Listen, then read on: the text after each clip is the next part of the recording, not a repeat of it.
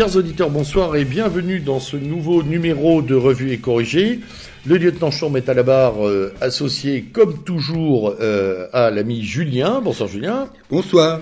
Alors au sommaire de ce numéro hivernal, ou pré-hivernal, presque hivernal, euh, une foule de choses en Covid, para-Covid, pré-Covid, post-Covid, confinée ou déconfinée. Américaine, post-américaine. Américaine et post-américaine également. On dira que effectivement une grande une grande partie de l'actualité euh, tourne autour de ces thématiques-là euh, pour notre euh, pour notre numéro euh, de Bah, euh, ce oui, jour. je t'interromps tout de suite parce Oui. que ça tourne là-dessus parce que la presse ne parle à peu près que de ça. hein, euh. Oui, on en parlait d'ailleurs juste avant. On disait qu'il y a un formidable agenda médiatique, un matraquage d'ingénierie sociale qui tourne, et d'ailleurs qui tourne au non-sens. On évoquera aussi cette espèce d'absurdie euh, totale, absurdistan, comme a dit la journaliste de là, la correspondante parisienne, euh, terme qui a été très popularisé ces dernières semaines, d'ailleurs dans la presse.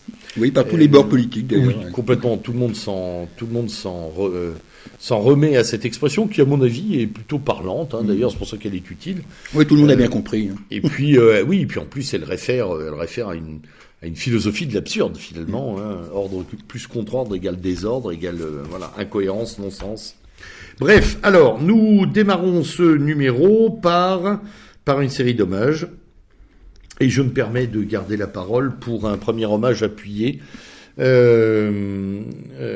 à Jean-François Gauthier, euh, qui est décédé euh, euh, des suites d'une longue maladie il y a très peu de temps, qui nous a quittés euh, il y a quelques jours, euh, et qui, en, vieux païen qu'il est, a, j'espère, rejoint les Champs-Élysées qu'il honorait et qu'il a toujours honoré dans ses écrits et dans ses travaux.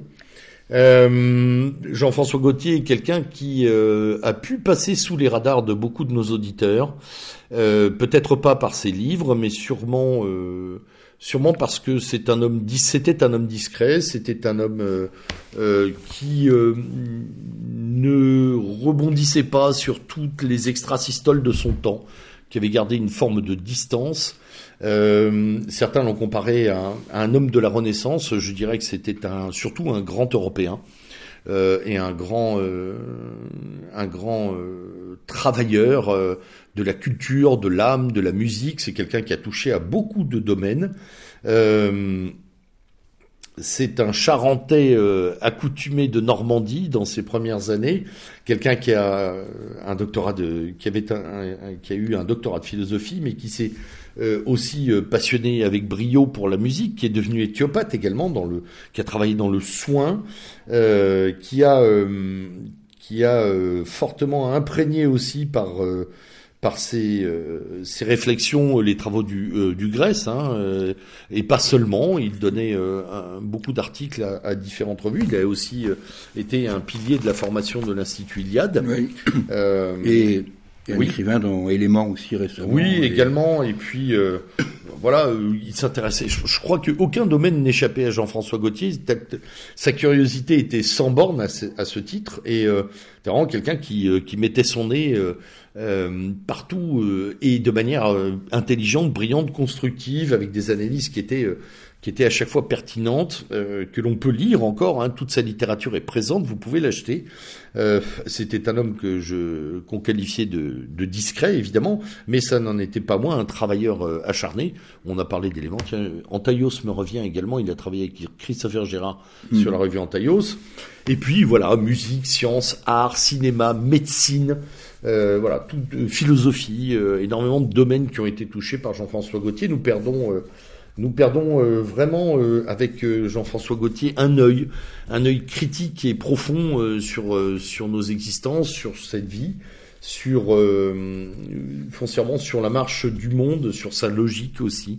C'était quelqu'un qui avait beaucoup travaillé sur les. Je, disais au lieutenant, en évoquant ce sujet juste avant l'émission, que personnellement, je ne connaissais pas bien euh, Jean-François Gauthier, mais que je l'avais découvert euh, dans un entretien euh, que Ah je conseille voilà. à nos lecteurs de, de revoir, un entretien fait sur TV Liberté avec Paul-Marie Couteau, qui est un très bel entretien, voilà, comme ceux que Paul-Marie. Couteau Ouais. faire d'ailleurs. Et puis on a les interventions de Jean-François Gauthier, notamment celle sur la musique, la constitution de l'écriture musicale euh, lors de, de, de, de, de, de- ça doit être en 2015 euh, à Iliade, mais il y en a d'autres. Voilà, donc je vous invite vraiment à prendre, pour ceux qui ne le connaissent pas, à prendre connaissance de l'œuvre de Jean-François Gauthier, ce sera probablement la meilleure façon de, le saluer euh, et, euh, de d'éprouver avec lui cet immense savoir qu'il maîtrisait et dont il faisait profiter le plus grand nombre. Autre, autres Bien, alors oui, j'avais dit au, au, lieutenant préalablement, avant de connaître le décès de Jean-François Gauthier, que je souhaitais non pas faire des dédicaces cette, cette fois-ci, mais rendre euh, certains hommages à certaines personnes. Et la transition la plus simple pour moi est de rendre hommage à quelqu'un qui est, Dieu soit loué, vivant aujourd'hui, euh, qui est euh, Jean Le Cam. Jean Le Cam, je rends hommage pour son magnifique courage dans cette épreuve fantastique qui est le Vendée Globe Challenge, qui est quand même une épreuve sportive et, d'aventure euh, majeure à mon sens. Et Jean Le Cam, euh, qui, dont la vie avait été sauvée euh, il y a 11 ans maintenant par Yann Rioux, a, lui-même sauvé la vie, je pense, de Kevin Escoffier. Oh bah, et voilà, c'est pas, c'est une certitude. Oui, et, et je, je, voulais rendre hommage à tous ces marins. C'est mon côté à la fois breton et fils de marin, mais je j'ai beaucoup de, de, beaucoup de reconnaissance pour pour tous ces hommes qui euh, ont fait rêver euh, dans ma jeunesse, à commencer bien évidemment par euh, Éric Tabarly ou Alain Collat, Alain bien sûr. Et, et, et, voilà, je voulais rendre hommage à tous ces tous ces gens-là qui en ce moment, pendant que nous parlons, affrontent affrontent des, des mers on ne peut plus difficiles. Alors, j'avais, euh, au-delà de, ces hommages, euh, trois autres hommages à faire. Comme vous l'avez euh, certainement constaté, la dernière semaine du mois de novembre a été marquée, meurtrie, par trois disparitions. je mettrai en tête, parce que c'est le moins connu, un garçon qui est qui est Jacques Secrétin. Jacques Secrétin, euh, évidemment, sa, mort a, fait moins de la une des journaux que les autres, mais il faut, euh, il faut se souvenir, dans les années 70, début des années 80, ce garçon était multiple champion de France, d'Europe, pas du monde, je pense pas, euh, d'un sport euh, on ne peut plus confidentiel et, et très peu télévisuel, malheureusement d'ailleurs. Oui. C'est dommage parce que il faudrait peut-être trouver des petites techniques pour que ça le soit. Mais ils l'ont fait, je crois, en, en, grossissant les balles, et, euh, ce qui a ralenti un tout petit peu le jeu, ce qui oui. rendait plus télégénique. Mais... Oui, ça pourrait être télégénique, mais pour l'instant ça ne l'est pas. En tous les cas, donc c'est le tennis de table et Jacques Secrétin a été euh, un, un, immense champion de cette discipline. Euh, et voilà, et je, j'y pense parce qu'on n'a pas eu tant de champions euh, de sport comme ça euh, dans notre histoire. Il y en a peut-être un qui est comparable, et Dieu soit loué, il est vivant, c'est Patrice Martin en ski nautique. Oui. Mais c'est, mais voilà, c'est, c'est, c'est à peu près, à peu près tout. Et, et je, voilà, je voulais rendre hommage à, à, à Jacques Secrétin. Évidemment, euh, même si je suis un amateur de football, et peut-être parce que je suis un amateur de football, euh, un hommage à Christophe Dominici. Euh, je dis parce que je suis amateur de football, parce que tout le monde sait bien que Christophe Dominici a hésité euh, entre les deux disciplines. Exactement. et qu'il a été attiré par, par le rugby. Bon, Suicide ou pas, je ne sais rien. Euh, les, analystes psychologiques montrent qu'il n'était ni alcoolisé ni drogué au moment de son décès. Euh, mais en tous les cas, euh, moi j'ai le souvenir, comme tout le monde, de ce fameux essai de 99 contre les Blacks. Mais au-delà de ça, euh, d'un garçon qui, sur les antennes de RTL, par exemple, communiquait sur sur l'équipe de France actuelle du rugby ou les équipes de rugby avec avec talent et avec avec franchise. Et c'est vraiment un euh, ça a meurtri euh, beaucoup de beaucoup de gens, euh, même si évidemment la troisième personne dont je vais dont je vais parler a, a, reçu encore plus encore plus d'hommages. Là, évidemment, mon débat est beaucoup plus contrasté hein, sur, le, sur cette Et mon avis aussi, hein, je sur cette personne. Donc, évidemment, je pense à, à, je pense à Diego Maradona. Alors, euh, bien sûr, euh, peut-être certains auditeurs trouveront euh, cet hommage un peu, un, peu inconsidéré sur sur cette radio. Bon, néanmoins, néanmoins, étant un amateur de football, je, sais reconnaître les, les, grands joueurs et les très grands joueurs, et sans aucun doute, euh, Diego Maradona en fut partie même si je pense que il n'était pas le plus grand joueur de l'histoire et que d'autres peuvent aisément le concurrencer, à commencer par le roi Pelé ou même Di Stefano pour les plus les plus anciens. Bien évidemment, la carrière de, Maradona est exceptionnelle. J'ai en mémoire cette, ces images fantastiques euh, du sacre de Naples hein, en 1987, où le peuple napolitain euh, est ivre de joie euh, de la victoire que en championnat ou dans le calcio que Maradona lui a donné, c'est évident. Mais je n'oublie pas non plus aussi que le plus le paraît-il, le plus beau but du monde, où cette fameuse main de Dieu euh, était un acte pur et simple de tricherie et qui ne mérite pas l'adulation euh, qui lui est portée, comme je pense que euh, c'est on va dire, ces addictions, soit aux très très jeunes femmes, soit à la cocaïne, ne l'ont pas, ne l'ont pas grandi. C'est le moins de, c'est le moins qu'on puisse dire. Bon, paix à son âme. Je ne lui ferai pas de reproche particulier sur ses compromissions avec euh, euh, Chavez ou, Fidel Castro, ce n'est pas l'objet. Euh, le, par contre, j'avoue que comme exemple de sport, de sportif, je pense qu'il y a quand même autre chose que Diego Maradona, quel que fut son talent. Voilà.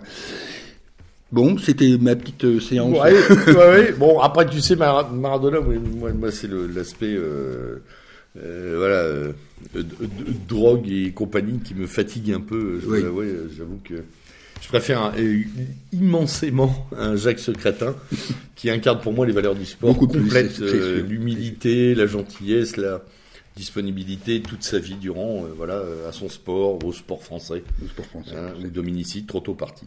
Alors, nous avons un, nous avons un un, déroulé assez complet. On va commencer, euh, euh, une fois euh, passé ces hommages, aux médias. On va commencer par les médias, dont nous parlions d'ailleurs juste avant d'attaquer cette émission, en se demandant s'il allait en rester quelques-uns d'ici cinq ans.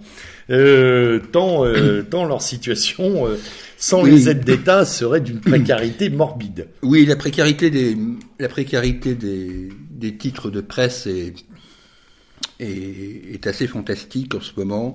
Euh, bon, avant de cette émission, j'ai été faire un tour sur euh, le site de la PCM, la PCM donc qui lance, enfin, la nouvelle appellation de l'OJD, pour voir un petit peu où ça en était. Euh, il est évident que des titres de la presse magazine, par exemple, euh, sont en grosse difficulté. Je pense en particulier à qui fait fondre complètement, dont les ventes se situent aux alentours de 160 000 exemplaires, ou au Nouvel Observateur qui lui euh, euh, baisse aussi très très régulièrement aux alentours de 230 000 exemplaires, ce qui n'a rien à voir avec les, les, chiffres de ces deux titres dans les années 80-90 euh, où ils tournaient aisément aux alentours des 500 000 exemplaires. Se, se maintiennent correctement trois titres, il faut être honnête, c'est Le Point, euh, qui est stable, sans doute parce qu'elle bénéficie d'une clientèle, euh, on va dire, assez âgée de droite. Euh, en gros, c'est cette droite filloniste, hein, on va dire ça comme ça. valeurs actuelles, qui, qui après avoir eu des moments difficiles a eu un rebond. Merci Madame Obono parce que je crois que et, aussi avec certaines certaines une choc que Valeurs Actuelles sait faire. Euh, ça c'est indéniable. Et puis un troisième titre qui est donc Marianne, qui est d'une certaine stabilité au niveau des ventes. Il est à 120 000 exemplaires. Euh, je trouve que c'était de ce titre essentiellement dont je voulais parler parce que ça, il est, euh, c'est un titre qui, qui fonctionne à, à l'ambivalence, à une forme de d'ambiguïté, c'est-à-dire Natacha Polony a imprimé indéniablement une touche de de souveraineau euh, populisme chevènement-tout républicain, on va dire ça, euh, on va dire ça comme ça, quoi. Euh, agrémenté de quelques touches écologico-gastronomiques avec son mari Perico Légas, hein. et elle, elle, a réussi à, pour l'instant, elle réussit à faire une mayonnaise, c'est le cas de le dire, qui est qui détonne un petit peu du reste de la presse magazine, euh, elle est assez euh, virulente euh, sur, par exemple, la gestion de la crise que nous traversons, la crise, de la partie sanitaire de la crise, en tous les cas, voire même de la partie économique et sociale. et elle arrive à, à avoir un, un, ton qui la distingue. D'ailleurs, les les radios ne s'y trompent pas. Elle est régulièrement invitée sur Sud Radio. Elle est régulièrement invitée aussi sur RTL pour pour ses éditos. indéniablement, c'est une personnalité qui sort un peu de, des éditorialistes classiques qu'on qu'on nous assène euh, du type d'un Christophe Barbier, par oh exemple. mon Dieu, voilà, euh, qui, euh, bon, qui a pris la porte de l'Express, mais qui était encore récemment. voilà. Donc, elle, elle, pour l'instant, elle ménage la boutique. Alors, d'un autre côté, ça l'empêche pas de faire des, des, des, reportages sur tel tatouage de, de policiers tatouage compromis par la loi républicaine. Bon, voilà, elle, elle, joue entre entre les deux, entre les deux. Euh, bon, elle a, elle a quand même, euh, je dis pas sauver Marianne, mais elle, lui, elle permet à Marianne de surnager quand même. Voilà, hein, voilà. Elle permet à, Marianne de, euh, de, surnager. Elle lui donne une impulsion qui lui permet quand même de pas s'effondrer, euh, alors que d'autres oui. Sont dans des états. on parlait de l'Express, on parlait de voilà. Bon, par ailleurs, j'ai constaté un petit affaiblissement de la promotion autour du magazine Front Populaire, dont nous avions parlé oui. euh, lors de nos précédentes émissions.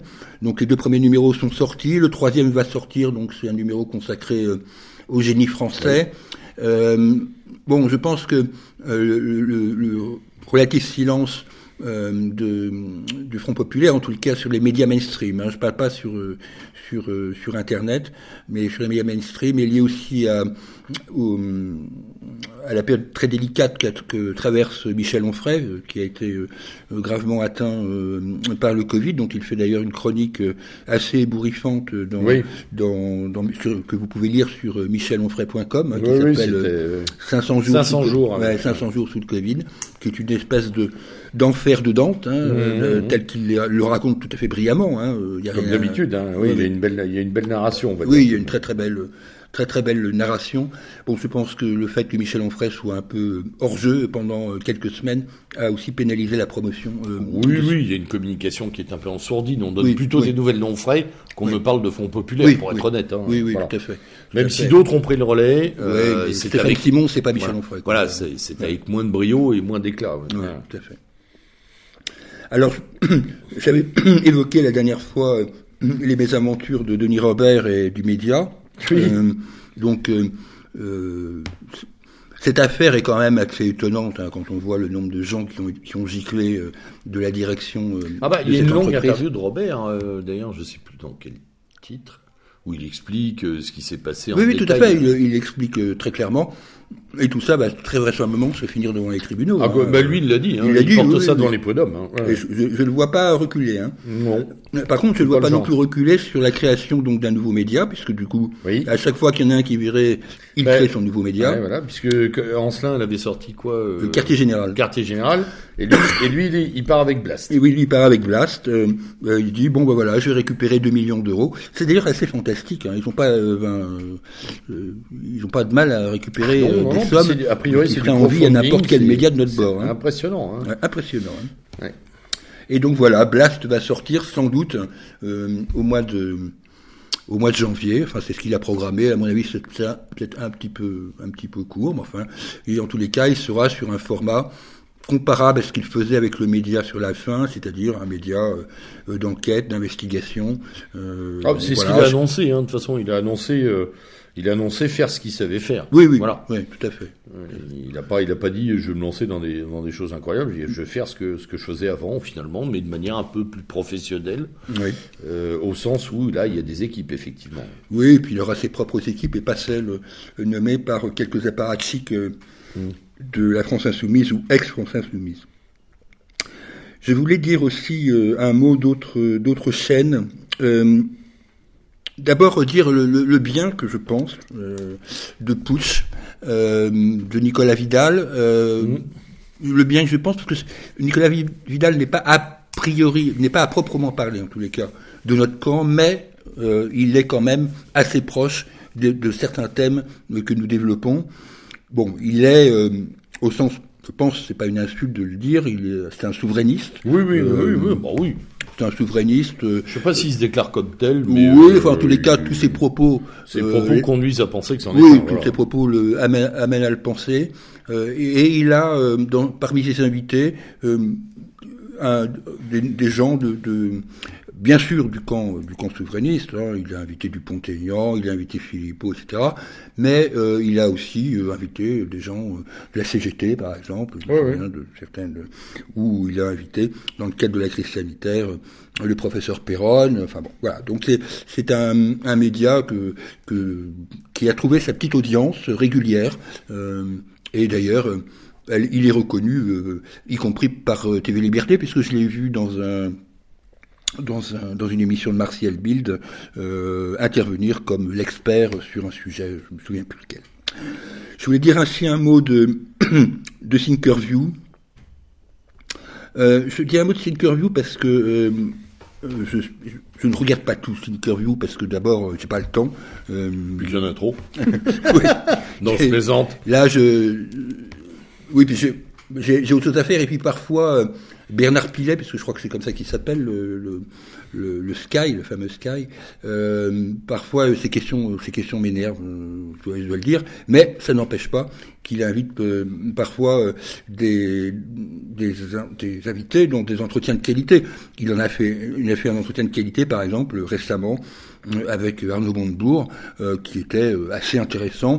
Assez intéressant Bon, c'est pas que j'ai une affection particulière pour Arnaud Montebourg, mais euh, hmm. d'un autre côté, euh, ça permet aussi de voir comment ces gens euh, qui viennent de la gauche, euh, de gauche voire mitterrandienne, hein, oui, complètement, hein, c'est des même enfants. Il n'y a pas que du Mitterrand. non, mais ce sont des enfants spirituels entre guillemets. Hein. Oui, comment ces gens évoluent en particulier euh, sur les questions euh, liées aux frontières et voire même, euh, pour certains d'entre eux, ça commence sur l'immigration. Mm. donc ça, c'est intéressant quand même de, de voir ça. Thinkerview m'a permis de voir sous cet angle-là l'évolution personnelle d'un Arnaud Montebourg qui est passé de, du poste de ministre à éleveur d'abeilles, ce qui déjà en soi, bon, n'est pas non plus tout à fait courant. Enfin, il faut bien, faut bien le reconnaître. oui, c'est vrai. Et euh, ça, dans, dans, ce registre des gens qui évoluent, euh, euh, ça c'est moi, je ne la connaissais pas, mais euh, elle était visiblement connue. Euh, c'est cette fameuse Tatiana, Ventose. Ventose, oui, oui, oui dont j'ai vu les vidéos. Moi, j'ai découvert ça récemment oui, aussi. Oui. Hein. Tatiana il y a quelques Ventose. semaines, en fait. Donc, je me qui a fait une. Alors, pour être très franc, c'est Pierre Cassin qui dans une vidéo, a parlé de, de, l'évolution, de son évolution à Tatiana Ventose, en se reconnaissant un peu, euh, lui, dans cette évolution-là, puisqu'il vient de l'extrême gauche. Pierre oui, bien sûr. Hein. Hein. Et, euh, et, donc j'ai écouté euh, Tatiana Ventose expliquer pourquoi elle ne se reconnaissait plus dans la gauche, elle qui est une fille de, de, de une petite fille du républicain petite fille espagnol, et puis euh, qui a grandi dans, euh, dans Longwy, enfin, entre les terrils, quoi. Oui, oui, tout à fait. Véritablement dans des bassins euh, de la gauche communiste. Hein. Bon, alors elle a un côté évidemment qui peut nous énerver. Hein, c'est un peu que... pédant. Oui, voilà, un petit côté bourge, quoi. C'est un petit peu maniéré pédant. Oui, et, alors que c'est pas une bourse de départ, mais elle. non, elle, je crois qu'il y, y, a un peu de, elle surjoue un petit peu pour démontrer qu'elle qu'elle sait, ouais. ou pour démontrer qu'elle est pas mauvaise. Oui. Ce qui est un peu dommage. Par contre, le, évidemment, tout le déroulé du fond euh, et cette longue vidéo d'ailleurs, Oui. qui est un peu longue, Oui. sur, sur son évolution et sur ce qu'elle y a rencontré. euh, alors là, l'analyse est très très juste hein, Mm, sur la, la gauche qui a disparu en fait. Hein. Cette gauche qui s'est, et j'ai bien aimé le terme, qui s'est suicidée. Ah oui, Euh, toute seule comme une grande. Hein, et, et là, je crois qu'elle a parfaitement raison. euh, elle n'a pas été même pas travaillée par des gens qui sont venus dé- la déstabiliser. Elle s'est elle-même emparée des thèmes qui la détruisent. Ouais, ouais. Hein, L'antiracisme, le, le, le spécisme, les... pas le... L'intersectionnalité. L'intersectionnalité. T'imagines Ah bah, le elle y va. entre spécisme Elle, elle y va comme nous, on n'oserait pas y aller, quoi. Enfin, elle y va au vitriol. Ouais, ouais, mais elle a raison, euh, elle a raison, et ça libère des choses, euh, et notamment, bon, euh, ça éclaire encore s'il en était besoin, puisqu'on en a beaucoup parlé ici, euh, le, le, le- le- l'effroyable chaos euh, qu'est l'entourage de Mélenchon. quoi. Oui, tout à fait. Une tout espèce de, de foire d'empoigne. euh, Et euh, d'après elle, hein, je ne, la, la, la nullité de nombre de Oui. la nullité intellectuelle. Hein, On peut, on, peut, on peut parler d'une cour, hein, même d'ailleurs. Ah oui, oui. elle, elle en parle, hein, elle dit qu'il y a vraiment des attitudes obséquieuses, littéralement, de, de, de- voilà, de, de, Ah oui, ça. de troisième, quatrième couteau qui cherche à attraper des strapontins à droite à gauche. et, et qui sont prêts à tout pour. À tout pour, oui. Elle taille en particulier le fameux Usul, là, euh, qui, euh, qui sévit sur Mediapart maintenant. Oui, Euh, ouais, Et comme elle taille, évidemment, euh, Alors les, après, les elle taille, coquerelles. elle, taille un, elle taille un coton-tige parce que Usul, c'est vraiment, quand, enfin, je veux dire, humainement, enfin, c'était même pas intéressant au début, donc. Je sais pas pourquoi se commettre avec lui. Euh, c'est bizarre d'ailleurs ça, mais dans, dans son parcours, mais bon. Euh, par contre, euh, oui, elle nous affiche une. Moi, ce qui m'a plu, c'est qu'elle affiche la galaxie quand même. Oui. C'est-à-dire qu'on dé- on découvre aussi les liens. Moi, je les avais Oui. pas tous en tête, les Oui, liens oui. entre les uns et les autres dans ces, dans ces, dans cette galaxie délirante qui. et, et, et non seulement les liens, mais les assujettissements euh, complexes. Ouais, ouais. Hein, ce que doivent les uns aux autres, euh, la façon dont ils fonctionnent, c'est pas inintéressant. Bon, enfin voilà, c'est aussi une peinture au, au vitriol, comme tu le disais, d'une certaine gauche euh, euh, qui a disparu. Oui, qui a Voilà, disparu. dont il reste plus grand chose aujourd'hui d'ailleurs. hein. Mm, pas le parti communiste qui, qui va sauver quoi que ce soit là-dedans. De notre tour d'horizon euh, des médias ne serait pas complet si nous ne parlions pas évidemment de la liberté d'expression pendant que, Ah pendant qu'il avait pris euh, Hervé Rissel entame certainement son, son troisième mois de détention Oui, une pensée Euh, pour lui, toujours. euh, et après ce, ce fameux procès du 2 décembre. Euh, mais donc ce, cette euh, cette affaire de la liberté d'expression est arrivée tellement euh, en contrepoint de l'affaire Hold Up que nous ne pouvions pas ne, ne pas l'évoquer puisque euh, Hold Up a été un, un missile envoyé euh, euh, à la face du, du système venant Oui. d'un endroit que personne n'attendait. Non plus. Hein, pour être honnête, ouais. euh, moi, je, pour être, euh, c'est la galaxie de Fran- France Soir, on va dire ça comme ça, hein, parce que le nouveau France Soir, le francesoir.com, euh, bien éloigné euh, du euh, historique. Oui. Et, et d'ailleurs, et c'est pas plus mal parce que quand on connaît comment le François papier a pu vivre à la fin de Ah, C'était sa vie, pesanteur. Euh, c'était une François, catastrophe. C'était vraiment. euh, c'était une catastrophe avec des repreneurs. Enfin bon, passons. Euh, donc euh, l'affaire Hold Up a, a été édifiante parce que il y a eu une synchronie dans la dénonciation de ce documentaire euh, qui a, a fait pâlir le régime de Pyongyang. Ah, complètement, complètement. Ah oui, là je, C'était magnifique. hein. là je pense que les, les Nord-Coréens euh, se sont dit putain ils sont ils sont plus forts que nous quoi. En, en- alors, j'ai suivi ça d'un peu près. En deux heures, un peu plus, en deux heures et demie, huit titres de presse, dite grande presse, Oui. dont on peut douter de la grandeur d'ailleurs. Oui. hein. Huit titres de presse euh, affichaient, euh, euh, euh, des attaques en règle, avec tout le paramétrage sémantique, complotisme, confusionnisme, euh, fourre-tout, machin, etc., etc. Alors évidemment, il y a des choses à dire sur Hold Up, en bien et en mal, et c'est évident comme dans toute production. Bon. Il y a euh, des, des moments où les bonnes questions euh, jaillissent euh, avec de véritables interrogations, puis il y en a d'autres, euh, on se demande ce qu'on est en train de regarder, euh, notamment sur la fin. hein. Surtout sur la fin. Sur la fin, on est là, on part un peu dans des délires, dans des délires psychologisants qui sont tout à fait inutiles. Euh, il y a quelque chose, moi, qui m'a frappé euh, dans, dans cette séquence. C'est véritablement, alors évidemment l'unanimisme, hein, vraiment, là, comme tu disais, Pyongyang. Hein, Mm. Là, et ça a dû faire marrer euh, d'ailleurs les Nord-Coréens qui pensaient pas que, que d'autres qu'eux étaient capables de ça. Peut-être les Chinois un peu quand même. Bref, donc, euh, euh, ce qui m'a frappé, moi, c'est la bêtise en fait de, de, de toute cette séquence. C'est-à-dire que ce qui est reproché à Hold Up dans une partie de son de son euh, de son discours, c'est d'être confusionniste, complotiste, voire euh, débile, euh, etc. Et Et antisémite. et anti ouais, enfin après il y a, oui, bah oui. il y a la réduction à Hitlerum qui arrive à toute vitesse hein, parce que sinon c'est pas drôle. Mais ce qui est très intéressant, c'est qu'en en faisant en, en, en faisant cette attaque là en règle dès le lendemain matin, hein, parce Ouais, que c'est ça qui est parti quand même. Euh, eh bien, on lui a donné une caisse de résonance formidable, phénoménale. Ouais, ouais, ouais. C'est-à-dire, Beaucoup de gens seraient totalement passés à côté sans l'appui des médias mainstream.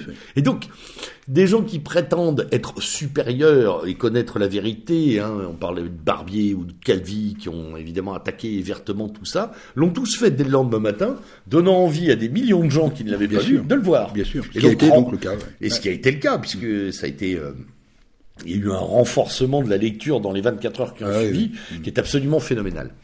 Euh, Après, oui, après on peut poser la question, il y a eu tout un débat, y compris dans nos milieux, sur le sérieux ou le manque de sérieux de Hold Up, euh, et euh, est-ce qu'il fallait lui donner la publicité qu'il a eue ou pas, et est-ce qu'on devait nous aussi s'en servir ou pas du tout, ou est-ce que, est-ce que le, voilà, prêter le flanc à une forme de complotisme, c'était une forme de compromission.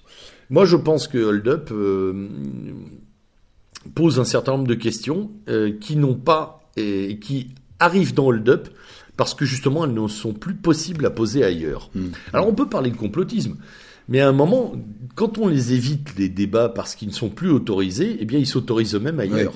et c'est ça le DUP en fait. Oui, tout à fait. C'est ça. Hmm. Et, euh, et, finalement, ça rejoint ton, ta question de la liberté d'expression, c'est que eh ben elle ressort sous une forme inattendue par un par un biais inattendu parce que plus personne ne pose les questions mm, dans mm. la presse aux ordres. Mm, exactement. Mais euh, non, c'est une c'est une séquence très intéressante. Alors ce qui est marrant aussi, parce qu'il y a un prolongement quand même, c'est que euh, les appels aux dons sur les plateformes ont été gelés à un moment. Là aussi, on observe que les euh, les gens qui détiennent ces entreprises de cagnotte en ligne, hein, parce que c'est ça. Hein, euh, s'arroge le droit, euh, comme Zuckerberg et les autres le font déjà depuis un moment, de juger de l'opportunité ou pas, un peu comme Decathlon qui mm. supprime ses soutiens, ses pubs sur euh, sur euh, CNews et compagnie. C'est-à-dire qu'il commence à y avoir une privatisation du droit mm.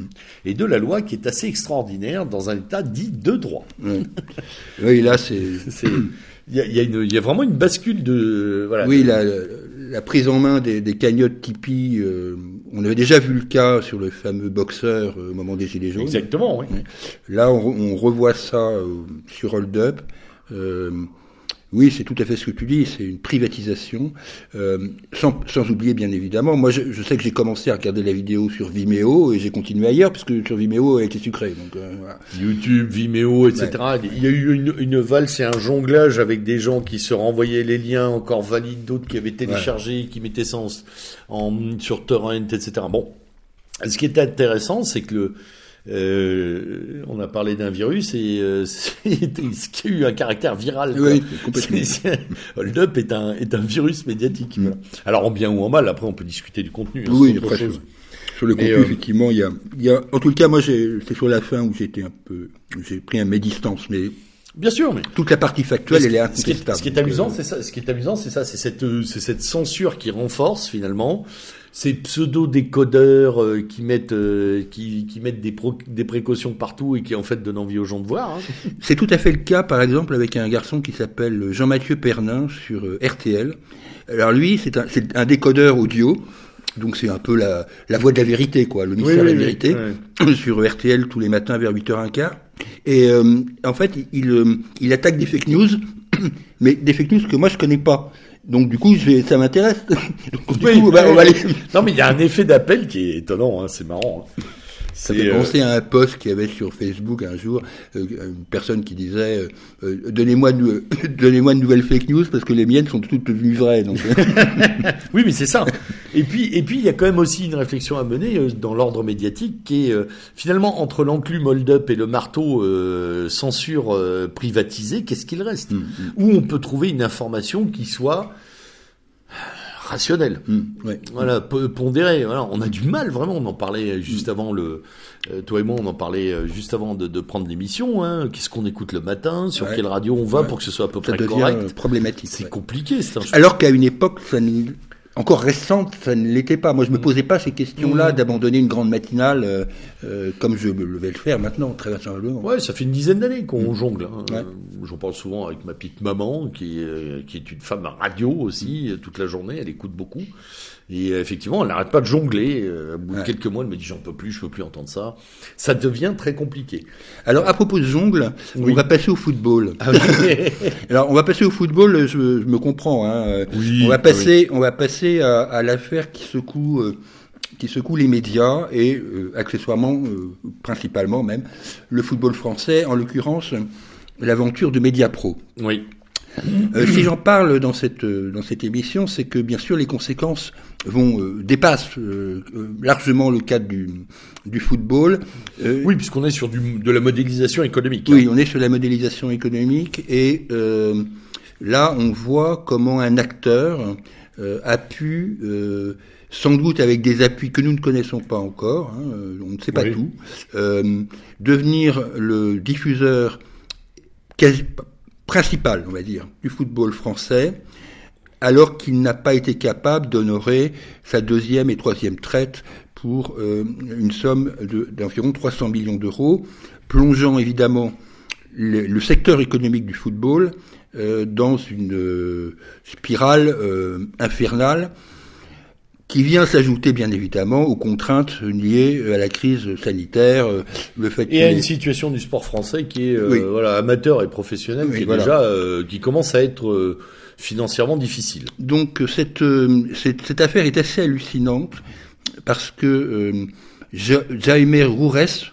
euh, qui est donc euh, le Alors il faut dire Mediapro, euh, c'est composé, euh, enfin c'est une espèce de. Alors c'est une, c'est un, c'est un consortium voilà. sino-espagnol. Mhm. Hein.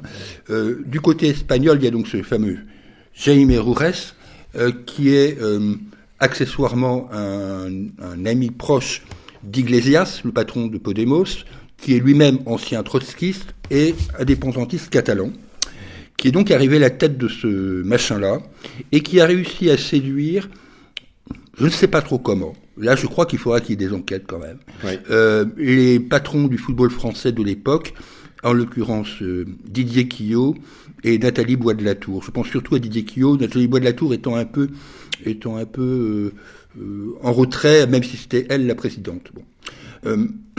du coup, ce mirage du milliard d'euros euh, donné au football professionnel français et euh, avec des retombées sur les clubs euh, amateurs d'ailleurs, bah et, même sur d'autres fédérations sportives.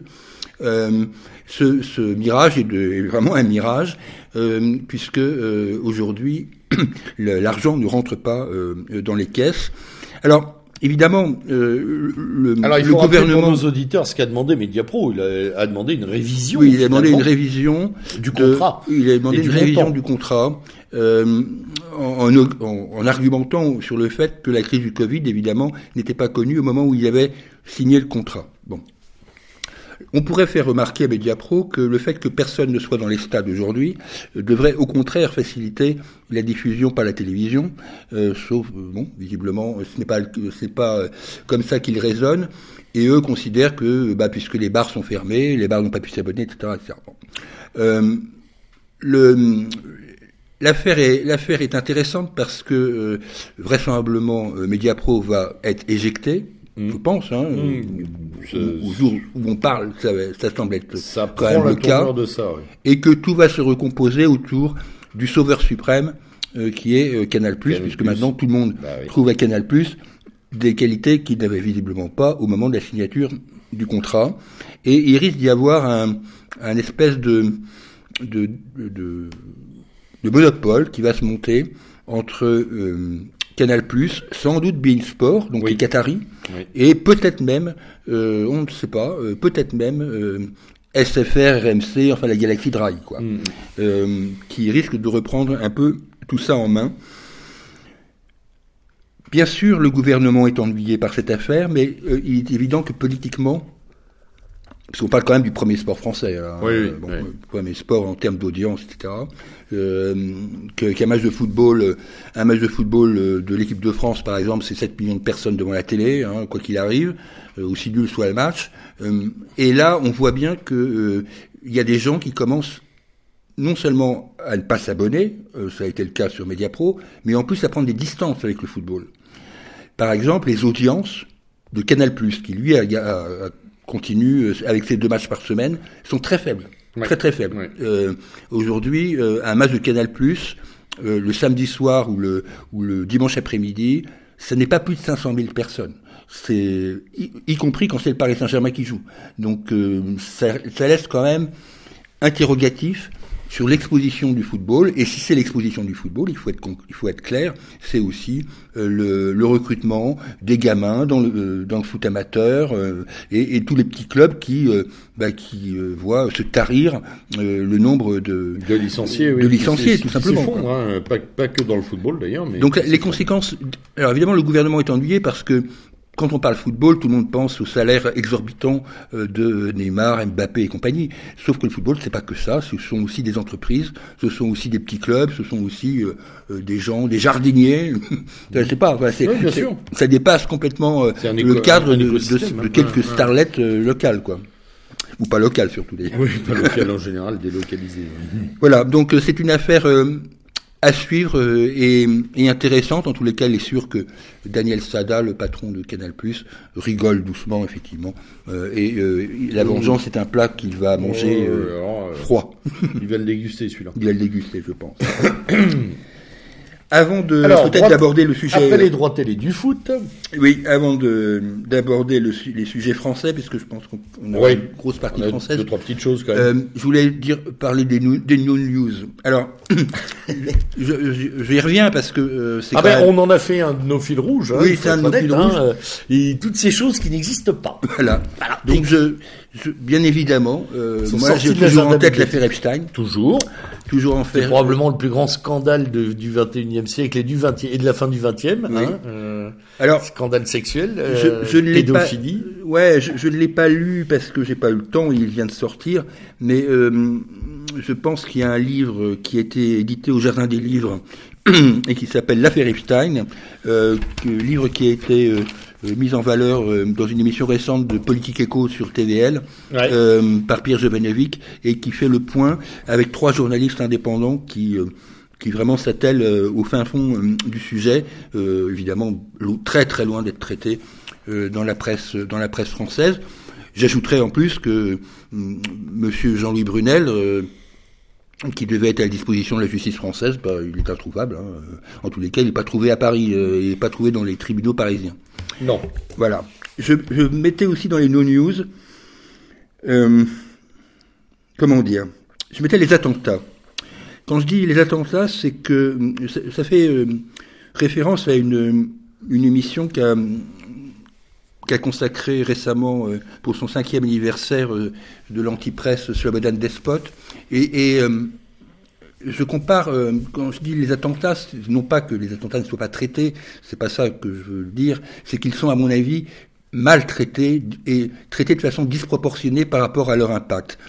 Ce des Despot faisait remarquer, à juste titre, que par exemple, l'attentat de Nice, euh, a été finalement assez peu traité. Euh, quand je parle d'attentat de Nice, je commence déjà par celui du 14 juillet. Exactement. Et sans parler évidemment en plus de celui de la basilique de Nice, où on a l'impression que ces attentats sont très peu traités par rapport à d'autres. Ce sont, euh, oui. Euh, c'est, et quand, je pense au, carnage médiatique, au cafarnaum médiatique qu'une une interruption temporaire de travail de six jours pour M. Zeckler a provoqué, et qu'il y a 83 personnes qui sont mortes euh, sur euh, sur la, la promenade des Anglais à Nice, et puis euh, trois autres à la basilique. je, me dis mais il y, a, quand même quelque chose qui va pas dans le système informatif français, sauf. Alors déjà c'est pas parisien. Oui, déjà c'est pas parisien. Oui. Déjà c'est pas parisien. Déjà c'est de l'attentat de province. L'attentat de province, c'est un rappeur, enfin voilà. présumé Et puis après tu es quand même effectivement sur sur euh, le, le, le, rappeur à deux francs, euh, six sous, euh, voilà, la vidéo. Euh, et puis, et puis c'est une séquence qui fait quand même écho à Black Lives Matter et à tout ça. ah oui, oui, bien sûr. C'est pas parce que on est moins dessus que ça a désenflé cette affaire-là. Hein. derrière, les rouages sont sont posés. Hein. Mm. Euh, moi, je, je, je, repense aussi à tous ces blessés, euh, ces éborgnés euh, et ces estropiés des gilets jaunes qui n'ont pas eu droit à un millimètre de ce que cet homme a eu droit en couverture presse. Hein. Tout à fait. Je pense en hein particulier à, Fiorina Ligné. Oui, et puis, et puis et à tous les autres. Hein, et gens, tous les autres, mais elle en particulier parce que je sais que c'est très difficile pour elle au niveau douleur encore aujourd'hui, deux ans plus tard, avec les multiples opérations qu'elle a subies, mais tous ceux qui ont eu les mains arrachées. Euh, d'ailleurs, il y a un livre qui leur est consacré, euh, qui s'appelle Cinq mains arrachées, je crois. Euh, voilà. Donc, donc voilà, c'est pas des no news, mais c'est une ah, forme de... C'est de la symétrie permanente, hein, la symétrie de traitement. C'est-à-dire, on est à partir du moment où j'ai une dent contre lui, hein, je, je suis honnête. Monsieur Cyrulnik a posé le le diagnostic de résilience et que le terrorisme y est entré, euh, bon, ben on vit avec. Ouais. Hein Ouais. Donc un petit attentat par-ci par-là, bim boum bam boum, on passe à autre chose euh, Ouais. et euh, et on traite l'affaire Zéclair euh, comme euh, comme euh, Comme on a à peine traité l'affaire Paty. Voilà, Enfin, exactement. Enfin, on Ouais, enfin, un peu, mais. Zéclair, c'est limite du Dreyfus, quoi, alors Oui. que Paty, c'est limite du fait divers de quartier. Ouais.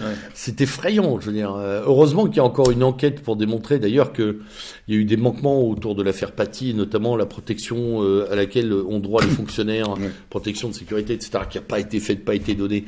Ce qui prouve bien qu'il y a des dysfonctionnements là-dessus sur lesquels il faudrait beaucoup plus s'impliquer que ceux de la police, à mon avis, ou tout autant, en tout cas. Euh, dys- dysfonctionnement administratif du corps enseignant, de, du corps euh, du corps administratif du ministère de l'Éducation nationale qui a rien fait. hein. Mais euh, tout ça, ça c'est déjà en dossier secondaire. C'est déjà loin. Ouais.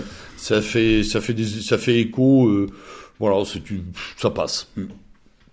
Ça passe et ça passe parce que euh, on nous tape dessus avec le Covid. Faut être très honnête. quand même. Ouais, on ouais. nous tape dessus matin, midi et soir. Bah, ça sera Covid. donc notre transition avec le sujet français. Ah oui, bien sûr. Enfin, quoi que dans les no news, il y avait encore d'autres choses à dire. Moi, j'avais noté nos, nos- j'avais noté deux choses. J'avais noté les migrants, hein, qui, euh, Ah oui, oui, ça, les migrants. qui eux continuent de rentrer, mais maintenant plus personne n'en parle. Oui. Hein, ils sont, euh, voilà. Là, il y avait un lien avec l'attentat de Nice, hein, de la basilique. Hein, c'est quand même un clandestin. Oui, euh, oui, oui. Voilà, sûrement un, un des petits copains de notre ami euh, paysan là, Oui, euh, Héroux, là. Héros, là, Ouais. le guignol abonné péruvien là. Ouais, Et, ouais, lui, voilà. J'espère qu'il peut se regarder dans la glace. Bon, ça s'en les gêne pas, ces gens-là. hein. En général, le complexe ne, les, ne, ne porte pas sur eux. Euh, et puis, euh, et puis le- la deuxième question, c'est euh, voilà, une, une- en no news, c'est la question de l'immigration. Oui, bien sûr. Euh, une immigration euh, en période Covid. Ah bon, il y a encore des gens qui rentrent, euh, mais comment sanitairement Et puis une immigration avec un effondrement co- économique qui est en train de se produire. À quoi ça sert, quoi? Hein, Monsieur Attali et, et le fait qu'ils vont dyna- dy- dynamiser l'économie, qu'en dit-on? Ouais. Même si on voit un frémissement, comme tu le disais tout à l'heure, de gens qui n'étaient pas posés dessus. Euh, commencer à parler d'immigration, c'est vrai. Oui, on commence à. C'est-à-dire que même eux se rendent compte que ça va être très compliqué. Ouais. Le problème, c'est qu'ils arrivent un peu tard, quoi. Oui, complètement, toujours. Oui, Alors, toujours après 30 la ans après, 40 ans après. Euh, donc, cette covidation du monde, Oui, alors. cet moi, absurdistan covidien, Oui, enfin, moi, ce qui m'impressionne quand même, euh, quand on essaye de prendre un peu de, de recul par rapport à toute cette affaire que nous vivons maintenant depuis depuis huit mois, le Ouais, temps ouais, passe. hein, c'est on long, va, hein. on va bientôt fêter, je pense, dans des conditions comparables, euh, la, la première année. C'est euh, d'abord c'est la faillite d'une la faillite de, de la, de la politique de communication à tout prix, quoi. Oui. C'est-à-dire que on a, on est passé euh, du schéma euh, du professeur Salomon euh, euh, égrénant comme un croque-mort le nombre de morts à un schéma de, de cas, euh, de contacts, et euh, ensuite on arrive tranquillement, comme ça l'était d'ailleurs prévu, et là pour le coup, euh, à l'époque, on était traité de complotisme, mais oui, tout le monde oui. avait bien compris que l'affaire du vaccin était, était dès le départ dans les tuyaux. Et il y a donc tellement là, d'enjeux là, on arrive à euh, autour du couple de Buzyn et de, et Ouais. de Lévy et Ouais. compagnie. et y a donc là, on arrive à Monsieur Fischer, Voilà, exactement. euh, à Monsieur Fischer, euh, qui euh, dans son dans son allocution euh, n'a pas fait preuve d'une force de conviction exceptionnelle. C'est bien tes J'ai été assez étonné. Ce, ce monsieur, euh, ce monsieur a un parcours quand même qui devrait au minimum alerter euh, les, les tenants euh, de ce vaccin. Je pense du du vaccin en particulier de Moderna, euh, vaccin, vaccin américain. Il y, a- le côté transgénique là qui pose problème, quoi.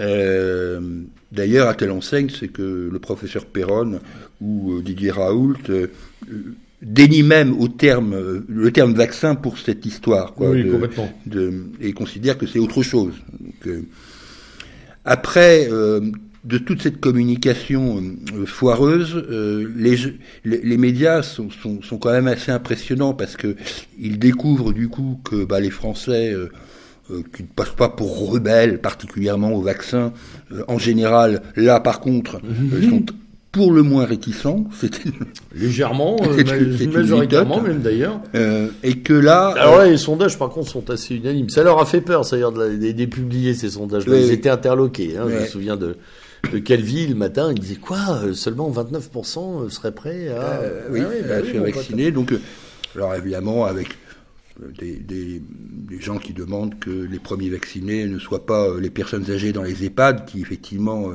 sont peut-être pas les meilleurs cobayes à mon sens. Bah, hein. Castex, hein, il devrait Oui, commencer. Castex hein. devrait Castex commencer. et Macron devraient se faire vacciner devant les télés. Oui, euh, avant. Castex, Véran. Alors pas un faux, hein, pas un truc vide et pas une fausse aiguille. Hein. Oui, oui, il faut que Ça, on soit sait des- qu'ils le savent le faire. Les... Donc cette communication euh, extravagante, euh, euh, elle, elle irrigue en- l'ensemble du, du débat politique en ce moment, que ce soit sur le Covid d'ailleurs ou sur la loi euh, dite sécurité globale. Enfin, Globale, oui. On est euh, on est vraiment dans des communicants euh, qui ne savent plus quoi faire quoi. C'est assez étonnant. On, en a aussi un exemple sur la loi euh, euh, dite contre le, enfin qui a été rebaptisée mais contre le séparatisme. Là. Oui, Euh, la, loi pour la défense de la laïcité maintenant, je crois. ouais, enfin, ou de Ils ont oublié pas séparatisme. quoi, La préservation, je sais pas. Déjà, le séparatisme, ça ne voulait pas dire grand-chose. En, Oui, tant que, en exactement. tant que breton, j'ai pas vu euh, le, FLB se, ré- se réveiller. Enfin bon. De toute façon, euh, non, mais quand tu vois, quand tu vois Darmanin dans son affaire de sécurité globale se prendre les, les pieds dans le tapis, ou se faire faire prendre les pieds dans le tapis, quand tu vois Castaner et Darmanin s'affronter euh, publiquement, quand tu vois Darmanin affronter Cas- euh, Castex, enfin, il y a quand même euh, un vrai problème euh, d'amateurisme gouvernemental qui qui fait que les Français, euh, sur un sujet aussi grave euh, que la vaccination et donc l'introduction d'ARN dans le corps, puisque c'est de ça dont il Oui, s'agit, complètement. euh, bah, c'est pas très étonnant que les Français se demandent euh, s'ils vont confier leur santé et celle de leurs descendants, parce que c'est ça aussi, À au des docteurs à, à, à Monsieur Fischer, quoi Mais qui, qui je, je maintiens, ne paraissait pas très très convaincu. Je rappelle quand même que, au- pour l'instant, en tous les cas, selon Madame euh, Orion Code, oui c'est ça, Orion Code, qui est la généticienne là, euh, en fait, c'est même pas trois mois de recul qu'on a sur le sujet. ah non. C'est 28 jours. Euh, bon, euh, je, je rappelle quand même que les, un, un vaccin, euh, dans, dans l'histoire médicale française, et je suis pas un grand scientifique, mais je sais quand même ça, c'est qu'il faut plusieurs années. Ben, c'est ce que rappelait un article. euh, Alors attends, que je te dise pas de bêtises, c'était un article du Monde qui rappelait que pour la grippe, hein, pour la structure du vaccin de la grippe, il avait fallu 10 ans. Ouais, ouais, ouais. Voilà. Après, il est adapté, il est renouvelé chaque année, il n'est pas forcément d'une couverture extraordinaire. Ce qui faisait dire d'ailleurs aux journalistes du Monde que euh, c'est quand même balèze des vaccins euh, fiables à 95, 97, 94%. Ma bonne dame, vous en reprendrez bien 500 grammes. Hein. Le prochain, c'est 110, 120, 130%. Et euh, voilà, alors que la couverture euh, de la grippe, par exemple, c'est la moitié. quoi. Enfin, je veux dire, il y a quand même des gens malades qui sont vaccinés, Bien euh, sûr. et des gens vaccinés qui sont malades. Ouais, c'est souvent du 50% pour la grippe. Donc euh, voilà, donc on est on est vraiment sur sur quelque chose là euh, où, où- on ferait bien d'appliquer euh, des moratoires et des principes de précaution et où au contraire on est dans la surenchère. Mais tu remarqueras que cette communication là, elle est déjà euh, euh, elle est déjà amorcée euh, également euh, sur d'autres sujets, c'est-à-dire on est véritablement dans ce que je disais tout à l'heure sur le plan de la presse et de la communication politique entre le marteau et l'enclume. Si tu poses la question de la 5G, Hmm. hein, en disant, dites donc, les rapports du ministère de la Santé et du ministère de l'Intérieur sur la 5G laissent planer des zones d'ombre. Quid? Ah, vous êtes un amiche. Bon, ok. Euh, donc c'est soit la 5G, euh, donc soit le grippin euh, du cerveau, hein, d'après ce qu'on a compris, sur certaines fréquences, 28 GHz, etc., il y a des problèmes, euh, soit, soit l'an 1000, quoi. Il n'y a plus aucune position de pondération, il n'y a plus aucune position d'étude avec du recul, euh, avec une distance raisonnable, avec des organismes indépendants, des contre des, des contre-expertises, tout ça n'existe plus. On a le même débat sur les éoliennes. hein. Oui, Euh, complètement. Mais sur un nombre de sujets en France, Ouais. on est coincé dans dans ce que nos amis euh, et nos anciens appelaient l'hy- l'hystérie. hein. Oui, complètement. On est dans l'hystérie. Soit euh, soit on n'est pas tout à fait d'accord, on est tout de suite un dingue. Soit on est aux ordres Oui. Avec du, du Barbier, du Calvi, dont on parlait déjà, qui sont les héros, hein, euh, les héros de la parole officielle. À tout point de vue, d'ailleurs, c'était déjà les tueurs des gilets jaunes. D'ailleurs, Ah oui, il faut fait. oublier leur, euh, les Non, confondeurs de Raoult. euh, enfin voilà, on les a. On a, on a effectivement une communication politique qui est, qui est, qui est euh, conforme à ce que disait la journaliste, la correspondante à Paris de Ditsight. Hein. Absurde. Oui, On est en Absurdistan. D'ailleurs, on fait marrer pas mal de pays d'Europe là-dessus. Hein. Oui. Euh, Si on s'en tient à la presse étrangère, on est quand même regardé comme un laboratoire euh, assez, assez dingue, y compris par nos voisins italiens ou espagnols, Mm. qui ne comprennent pas très bien euh, ce qui se passe chez nous. Oui, ça paraît plus raisonnable en Italie, euh, c'est le cas de le dire. Ah oui, mais Euh, même en Espagne, hein, euh, où j'ai des nouvelles, moi, où le reconfinement n'a- absolument pas la même structure que chez nous, où n'est n'a pas sa lourdeur, ne, ne frigorifie pas l'économie, ne tue pas les commerces, Mm. enfin moins en tout cas, d'après ce que j'en ai compris. D'ailleurs, vraiment- sur cette euh, crise du Covid, euh, je fais référence à, à un article que tu m'as passé, donc, euh, Mhm. qui est l'article de Sylvain Tesson, euh, qui, Oui, qui, qui est qui est un- pour le moins intéressant là aussi. hein. oui, sur Fi- le Figaro Vox. Ouais, de Figaro Vox. Ouais. Bien. Bah, que les auditeurs peuvent lire d'ailleurs. Oui, oui, hein, tout à fait. vachement- vraiment, c'est un très très bel article hein, Ouais, de, de Sylvain, très bel entretien de Sylvain Tesson. Euh, donc pendant ce temps-là, euh, les manifs continuent. Euh, là, la distance sociale euh, est mise de côté. En tous les cas, elle est mise de côté du la côté des Black Blocs. cocktail, Hein Molotov. Ouais. hein. on, est, on est plutôt à cette distance-là. oui. Et donc on a nos amis les Black Blocs. nos amis les Black Blocs. Alors, les amis les Black Blocs, ben, euh, courent toujours. Ah Euh, oui. et c'est assez étonnant quand même. hein. Il y a très très peu. Moi, je, je, enfin, je- je cherche le, le nombre de Black Blocs arrêtés. Quoi. Oh. Ben, c'est et euh, je fais là référence bien sûr euh, au- à cette jeune femme euh, du syndicat FO de la police, Leila Kebab, qui qui dit qu'en gros, si on voulait les arrêter, on pourrait tout à fait les arrêter. Enfin, il y a, il y a, en tous les cas, les tenir à distance des cortèges euh, qui défilent dans les rues. Ce et qui leur arrive de temps en temps d'ailleurs, parce qu'ils tombent de temps en temps sur des cortèges qui les excluent. Oui, Mais ils instillent une crainte, une peur qui fait qu'ils arrivent quand même à leur fin. Et donc à casser euh, un certain nombre de, de revendications d'ailleurs. Il faut, il faut Ah oui, oui, oui, hein. Leur job c'est aussi ça. hein. Moi je, voilà. je dis pas que ce sont les nervis du système, en tout cas pas tous, mais à certains moments. il y en euh, a, à mon avis, quand même quelques-uns. Il y a de la commande, il y a de la commande publique, on va dire. Enfin, pour moi, ce sont pour beaucoup des milices macronistes. euh, Ouais, c'est très scénarisé tout de même. inconsciente. hein. C'est très scénarisé tout de même. Mm. Et euh, c'est vrai que ce, ce sujet des Black Blocs est intéressant parce qu'on parle de gens que personne ne connaît Mm. et dont personne ne dresse le portrait dans la presse. Oui, et oui, il n'y a ne pas d'interview. T'as pas euh, de, voilà, t'as ouais. rien sur les Black Ouais. Blocs. Il n'y a pas l'interview, euh, coucou monsieur Black Bloc, euh, qu'est-ce que vous avez à nous dire, quoi. Enfin, c'est.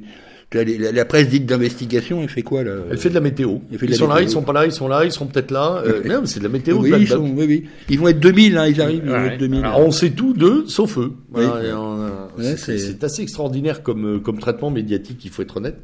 C'est euh, Donc, euh, tout ça, euh, tout ça fait que, globalement, euh, la police euh, a ses humeurs ces temps-ci. Euh, d'autant que, euh, d'autant que le- notre premier notre premier, euh, notre premier euh, gamin national, Euh, oui, notre notre Choupinet, comme dit Cassin National, a, a frappé avec sur brut dans son interview désastreuse.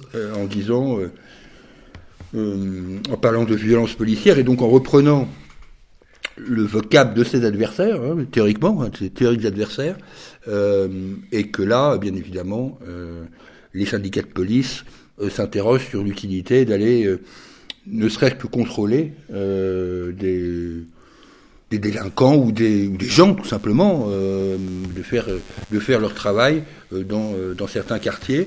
Le, régime a intérêt à faire attention parce que, enfin, sans, remonter très loin, on sait bien que en décembre 2018, si la police s'était croisé les bras, euh, ça, Ouais, ils ça aurait étaient tout tourné près. différemment. Ils étaient tout près. Hein. Ouais, Ils ont étaient tout le près, rempart là. Donc moi, je serais eux, je ferais quand même gaffe euh, à ce type de provocation vis-à-vis des syndicats policiers.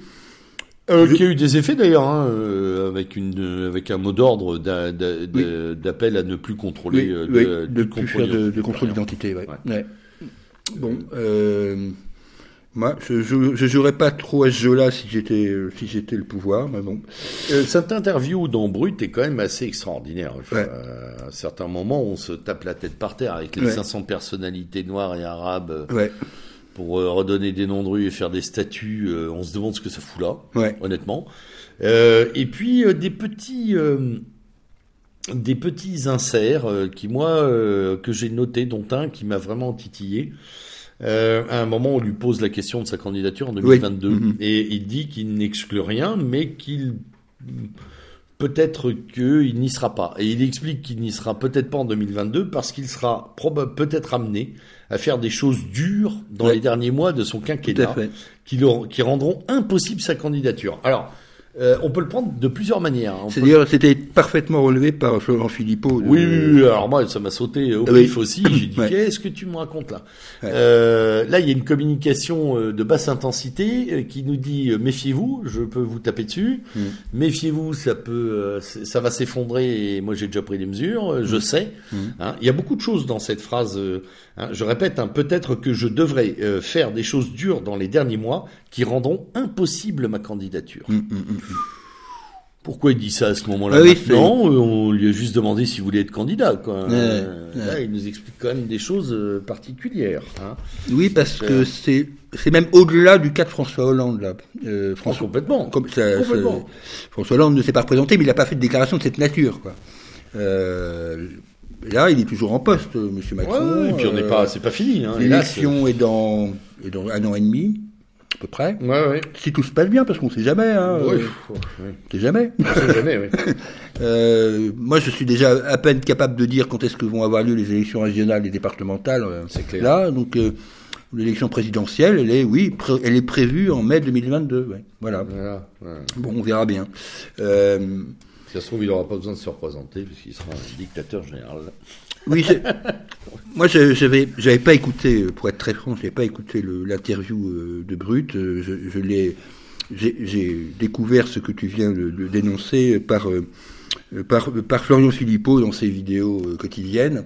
Je dois dire d'ailleurs que depuis le début de la crise du Covid, et je ne suis pas ni un anti-philippotiste ni un pro-philippotiste, c'est pas le sujet, euh, mais je trouve que Philippot a eu, a eu des tons, un ton euh, qui me convient assez bien euh, sur, sur la gestion. Bah, C'est-à-dire, si on doit appuyer sur ce qui fait mal, au moins il, il fait partie des gens qui parlent oui, et qui disent Ouais. des choses importantes dans les moments importants. voilà, tout à fait. Contrairement Alors après, la ouais. personnalité, le positionnement, Oui, non, mais ça, c'est pas ma tasse de thé non plus, mais euh, force est de reconnaître qu'au moins, Sur ce il sujet-là, en tous les cas, il y a il est- propos. il, ouais, il est présent, il est présent quotidiennement, euh, il fait le boulot que d'autres ne font pas. Euh, non, ça, il faut lui, il faut lui Car on en parlera tout à l'heure, hein, ceux qui n'en font pas euh, qui s'occupent de leur chat. Alors, puisqu'on est dans, dans cette mouvance, on va dire, euh, hors euh, droite de la droite, euh, ou je sais pas, ou souverainiste, les je sais murs, pas trop quoi dire. souveraino, muré, je sais pas comment Voilà. on l'appelait. Ouais. J'ai Ouais. donc, j'ai donc écouté sur Interdit d'interdire de Monsieur Tadei. Tadei. Euh, Plutôt sympa d'ailleurs. J'aime oui, bien- oui, j'aime tout à fait. Émission, oui, ouais. franchement, l'émission est, sympa. Euh, L'invité, je voulais l'entendre. C'était en l'occurrence Pierre de Villiers.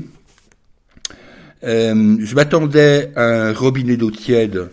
Euh, C'est en partie vrai, pas totalement, car il y a des choses sur lesquelles toute personne normalement constituée peut être en accord avec Pierre de Villiers. Euh, mais euh, c'est là qu'est le problème. Mais bon. mais euh, j'ai plutôt le sentiment que ça concerne un électorat, euh, j'allais dire droitard pour faire euh, pour faire rapide. Euh, c'est un électorat euh, des républicains radicalisés, euh, mais qui veut pas aller euh, faire un tour de notre côté.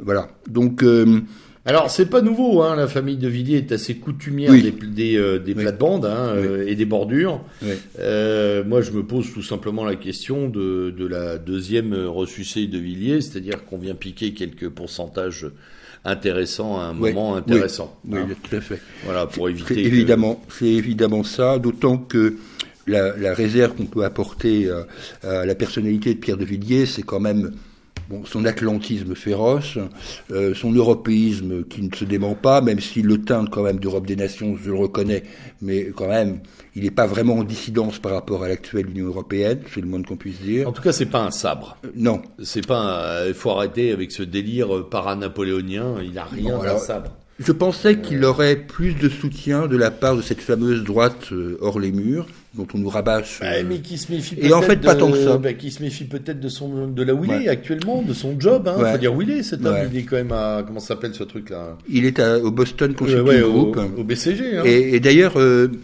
c'est euh, d'Emmanuel Ménard que je pensais plutôt euh, à l'écoute d'une personne de cette nature, compte tenu de son positionnement par rapport au Rassemblement national. Elle a eu exactement ce propos, c'est-à-dire qu'elle a du mal à avoir confiance euh, en quelqu'un qui travaille pour une entreprise étrangère, et euh, elle citait effectivement le Boston Consulting Group. Euh, donc, euh, euh, et effectivement, euh, euh, même un Éric Zemmour ou, ou d'autres qui font partie de cette euh, droite hors des murs, n'ont pas, n'applaudissent pas à quatre mains. Euh, J'entends parler euh, un peu partout dans cette droite hors les murs de, du général Rantanplan, quoi. Donc, Ouais, c'est euh, à peu près ça. Mais bon, je pense que c'était une, une forme Ah. de, de, de, de mirage acceptable en fait. Hein. oui. Pour beaucoup, euh, voilà, il y a une espèce de de comme tu dis un peu c'est un une espèce de droite là qui, qui a trouvé qui, qui a trouvé de quoi être fan Ouais, hein, ouais, qui a trouvé une, son idole son idole du moment ouais. Euh, qui dit d'ailleurs qu'il prend bien euh, soin euh, d'être euh, d'être euh, propre partout ouais. hein, voilà qui parce que je suis désolé les Et déclarations je dirais quand même, je avec suivi moins dans la presse il n'y a, pas beaucoup de déclarations choc hein, Non, et puis euh, à propos de déclaration de choc, il a, à mon avis, beaucoup moins de talent euh, que, que son frère. Ah oui, largement. Il là, n'est il y pas, fait pour ça, photo, ça hein. se voit. hein. Il est moins fait pour ça. hein. Oui, alors que bon, on peut penser ce qu'on veut de, de Philippe de Villiers, euh, qui a effectivement servi beaucoup le système par sa présence à certains moments, mais euh, au moins euh, il y, a, il y, a une- il y a un côté panache Oui, oui. que, que je n'ai pas retrouvé euh, chez son frère. Ouais, je pense que son frère aurait du mal à avoir une marionnette chez les Guignols. S'ils existaient encore. Bien. euh, Donc du coup, ça nous amène au Rassemblement national. Bon, dans cette crise, dans cette crise, je, je- que la, la, maman et ses chats. Oui, la, partie, la partition, la partition jouée par euh, le Rassemblement national euh, est, est quand même très légère. Euh, bon, je mets de côté euh, euh, et euh, parce que parce que je l'aime bien Stéphane Ravier qui effectivement s'insurge en, en disant que ce gouvernement commence à les lui briser menu ou, ou même certaines saillies assez bien vues assez de, de, de Gilbert Collard. Bon, je, je ne le mésestime pas, ça fait toujours plaisir à entendre. Mais la, la réponse globale du Rassemblement national incarné euh, par sa présidente, je, suis désolé, elle, est, aujourd'hui très très faible et elle n'est pas assez en, phase, à mon sens. Euh, peut-être que j'ai tort, peut-être que je ne suis pas un grand politique, mais euh, elle n'est pas en phase avec le ressenti de beaucoup des électeurs, en tous les cas, du Rassemblement national. Donc, euh, cette, cette, cette obsession permanente de, de la normalisation euh, devient, devient problématique quand même euh, pour, je pense, beaucoup d'électeurs. Et ça, ne, ça ne fera évidemment pas voter pour les adversaires du Rassemblement national. Par contre, il, il ne faudra pas s'étonner si beaucoup d'entre eux euh, restent tranquillement chez eux le jour des élections. Euh, ça, je ne serais pas surpris, quoi. Malgré, malgré, euh, malgré des sondages qui valent ce qu'ils valent, mais qui sont faits généralement par Odoxa, euh, qui donnent le Rassemblement national plutôt en bonne santé dans les élections Ah mais régionales c'est dingue, hein, c'est dingue. Il y a un capital euh, qui d'ailleurs, enfin c'est ce qui rend dingue. C'est-à-dire, Oui, son- qu'à un moment, je pense que inexploité quoi. Enfin c'est. je pense que le, le Rassemblement national est l'exutoire pour ceux qui veulent aller voter. Euh, encore faut-il que les gens y aillent, quoi.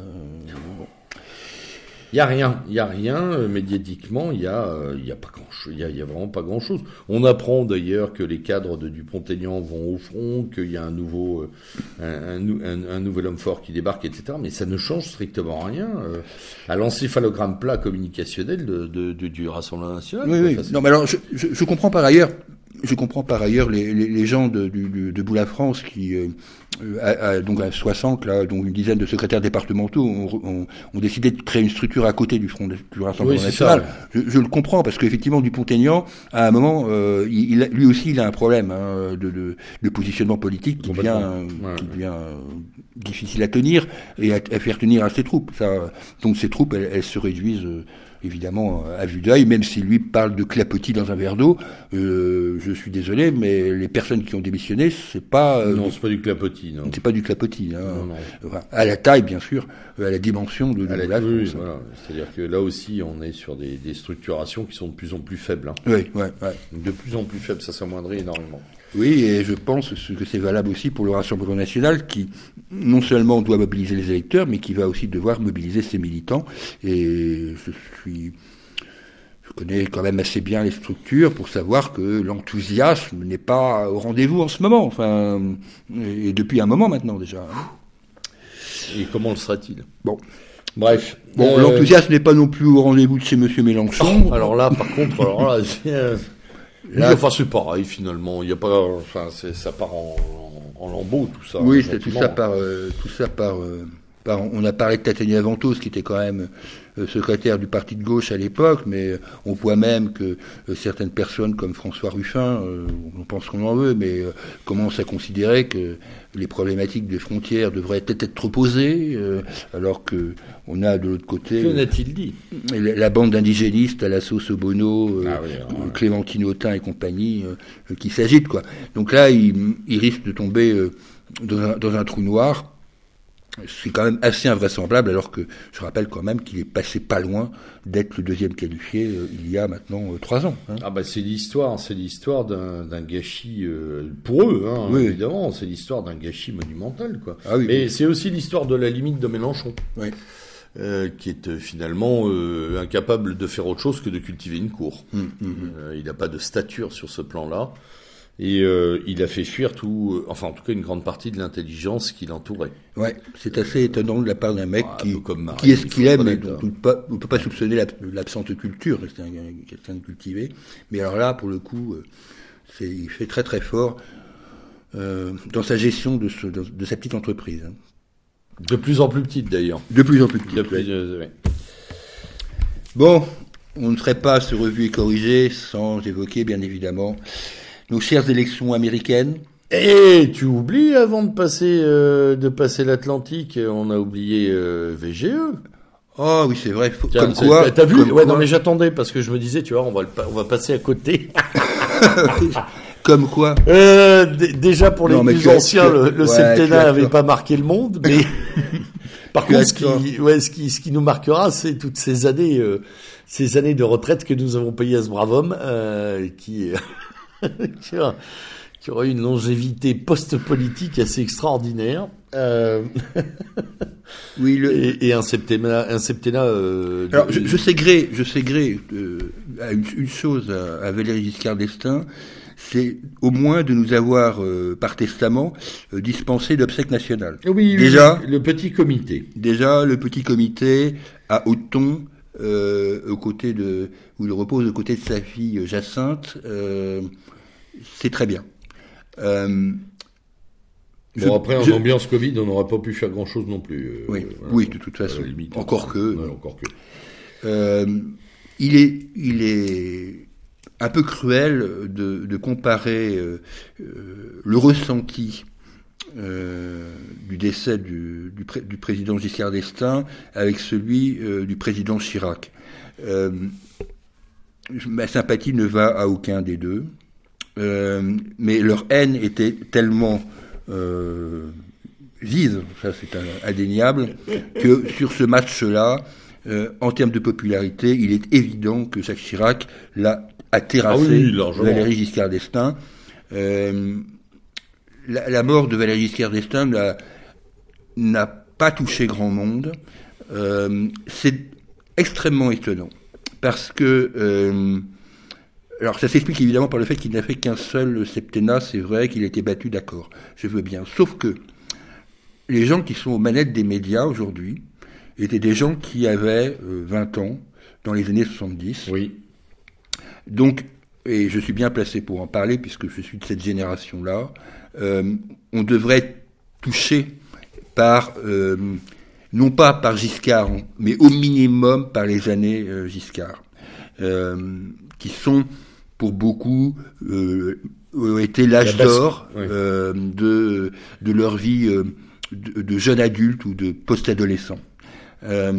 Et même ça n'a pas suffi à, à raviver un semblant de flamme pour ce président dont tout de suite, quand j'ai entendu Emmanuel Macron égrener les, les j'allais dire les faits, mais plutôt les forfaits, euh, j'ai tout de suite compris pourquoi vraiment ce mec-là ne méritait pas euh, notre, notre sympathie entre, bien évidemment, le regroupement familial, la tournure de qu'a prise l'Union européenne, bien évidemment les prodromes de ce qui est devenu ensuite l'euro.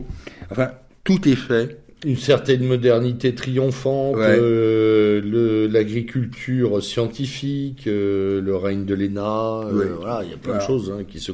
Donc cette, une bascule aussi. Hein, donc cette entrée dans la modernité est exactement ce pourquoi je déteste ce monde moderne, et c'est effectivement Valéry Giscard d'Estaing qui l'a parfaitement symbolisé. Voilà. Après, je n'oublie pas que euh, effectivement, il a sur le tard pris conscience de la grave erreur qu'il avait faite avec le regroupement familial, puisque dès 1991, il parlait de l'immigration comme d'une invasion, mais à un moment, on ne, et ça c'est valable aussi pour Macron, euh, que l'on pourra peut-être un jour comparer d'ailleurs à Valéry Giscard d'Estaing. Euh, à un moment, ce ne sont pas les paroles qui comptent, ce sont les actes. Et cet acte-là a été évidemment euh, dramatique, même s'il a été ensuite amplifié euh, par ses successeurs et en particulier par, par, François Mitterrand. Mais donc voilà, je pense que personne, personne ne porte vraiment le deuil de de Valéry Giscard d'Estaing en France Non, j'ai entendu dire. Je, le dis, je te le dis parce que demain, demain, nous, enregistrons la veille du deuil national. Oui. Et je crois que tout le monde s'en fout. Oui, tout le monde s'en fout en fait. Il faut être très honnête. Euh, cet homme avait euh, a raté sa communication aussi, c'est-à-dire que médiatiquement et politiquement, il ne passait pas, il avait du mal. Mm. Il a réussi euh, à devenir président de la République, c'est indéniable, parce qu'il incarnait des forces euh, une espèce de courant euh, de renouveau, un peu un peu à la Macron, hein, une espèce de jeunesse là qui revenait. Euh, Mais derrière tout était factice. J'ajouterais aussi une chose. Et on, on, on, l'a, on, l'a, on a dit qu'il était brillant, intelligent. Eh bien, moi, je dirais oui, mais c'était une intelligence totalement inutile pour la France, en tout cas, et voire nuisible. J'ajouterais aussi une chose, puisque là, le camp national est concerné. Euh, c'est que euh, quand il est élu en 74, c'est le moyen pour nombre de nos prédécesseurs dans, le mouvement, dans la mouvance nationale de tourner un trait, de tirer un trait, de tourner la page du gaullisme. Je crois qu'il faut aussi ne pas oublier ça. Je sais que moi j'ai été approché à l'époque, j'étais tout jeune, pour faire euh, la campagne présidentielle, mhm. de, non pas de Jean-Marie Le Pen qui était candidat, mais de Valéry Giscard d'Estaing, ce que j'ai bien évidemment refusé, mais beaucoup de mes camarades, pour quelques centaines de francs par, euh, par soirée électorale, n'ont pas hésité à se remplir les postes, qui aura donné d'ailleurs naissance à certains partis politiques ensuite. Oui, oui, oui.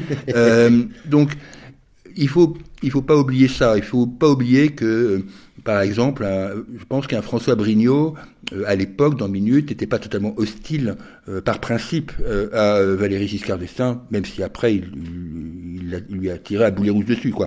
C'est-à-dire qu'il fait, il faut aussi comprendre que après le, la, décennie gaulliste et le, le, petit petit quinquennat euh, pompidolien, quadriennat euh, pompidolien, euh, nous enfin, le camp national, d'une façon générale, voulait régler son compte au, gaullisme pour les raisons que l'on connaît. Bien sûr, pour de multiples raisons. C'est très certain. Ça, ça n'est pas suffisamment rappelé, ça d'ailleurs, tu as raison. Mm, mm. Alors, on franchit, on franchit l'Atlantique une fois de plus, comme à chaque numéro maintenant. Oui, alors, euh, quand, on, quand on avait fait la précédente émission, on avait dit qu'on ferait l'émission après le résultat des élections américaines. Eh bien, on a menti. eh ben non, parce qu'on le fait avant. parce que, même si, bon, globalement, je pense qu'on voit se dessiner un peu le schéma, euh, bon, pour l'instant, euh, que je sache, au moment où nous enregistrons, le, le président élu n'est pas formellement élu. Bon, voilà. Bon, bien évidemment, ce qui compte dans l'affaire euh, pour nous, euh, pour nous Européens, c'est euh, pour nous Français, c'est le traitement qui a été fait de cette campagne, de cette post-campagne surtout, par nos médias.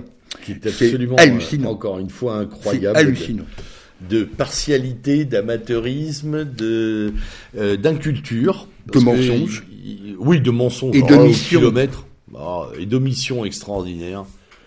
Euh, c'est, euh, je, je sais même pas par quoi commencer entre les résultats, euh, les validations nocturnes ou les invalidations de résultats, euh, les cartes proposées sur les sites des médias euh, qui étaient toutes plus fausses que les unes que les autres. Très compliqué. Moi, pour finir, pendant cette élection, je suis allé directement sur les sites d'analyse politique américains, les, euh, les think tanks un peu indépendants, euh, voilà, euh, pour, pour- avoir des cartes, quoi, pour Ouais. avoir des chiffres. Hein. voir un peu ce qui se passait. mais- Parce que ça devient compliqué d'avoir un début d'info quand même. Et puis j'ai euh, j'ai la chance de d'avoir quelques quelques contacts euh, là-bas aux États-Unis, quelques auditeurs euh, de Méridien Zéro d'ailleurs qui euh, qui nous ont envoyé qui nous ont envoyé un peu d'informations là-dessus. Mais c'est vrai que euh, entre mensonges, omissions et euh, et euh, je dirais même euh, incompétence. hein, il faut être parfaitement honnête euh, sur ce syst- sur le système de vote américain. Euh, on a même eu droit à euh, un retour en grâce, fugace mais pas encore terminé, de cette histoire de vote par correspondance. Ouais. Qui est quand même un truc dont on s'est débarrassé en 1975. Ouais, ouais, ouais. Justement parce que, et il faut, faut-il le rappeler, il y a un nombre incroyable d'élections qui avaient été invalidées à cause de ce vote en France, notamment de députés, hein, euh, qui avaient, des, qui avaient, euh, je sais plus la dernière, avant, avant, avant le, l'abrogation de ce vote par correspondance, il y avait une quinzaine de députés invalidés sur euh, sur du dépouillement. Et là, euh, on trouverait presque, on trouverait presque une Ah, mais, une utilité à cette ah, imbécilité mais moi, je, totale. je le sens venir. Hein. Ah ouais, je ouais. le sens venir. Ah. Surtout pour les personnes âgées, hein. Ouais. en ambiance Covid, votez de chez vous, mettez. Ok, oui, oui. Ah, ça va être grandiose. Je le sens Bon, arriver. on passe sur les images que que les seuls certains médias américains ont ont, ont montré et encore pas tous de euh, bah, de malversation hein, euh, en chaîne depuis le postier américain qui vide euh, des racks entiers de de lettres dans des poubelles jusqu'à des gens qui qui, euh, en dépouillement, cachent les bulletins sous les tables, etc. Bon, il y, avait, il y a un certain nombre d'images qui sont sorties. La presse française euh, il n'y a pas donné suite. Oui. Hein, Non, elle avait déjà proclamé le vainqueur, de toute façon. Oui, oui. euh, Comme elle n'a pas du tout évoqué, ou très très peu évoqué, euh, pour- juste pour s'en pour s'en moquer, euh, l'affaire du logiciel Dominion. oui, Euh, qui est vraiment, euh, là, à mon avis, qui devrait faire l'objet d'enquêtes très sérieuses. Oui, alors que semble-t-il l'armée américaine est intervenue pour choper les, les machines, bon, euh, qu'il y a visiblement une bagarre au sommet de l'État euh, qui s'est concrétisée d'ailleurs par le- euh, l'éjection de cinq personnes du, majeures du Pentagone. Ouais. Euh, enfin, c'est des choses hyper importantes. Ah oui, oui, on est... euh, Quoi qu'on pense, quoi qu'il se passe On par est la sur suite. de la structuration profonde là, Ouais. qui est touchée par cette affaire.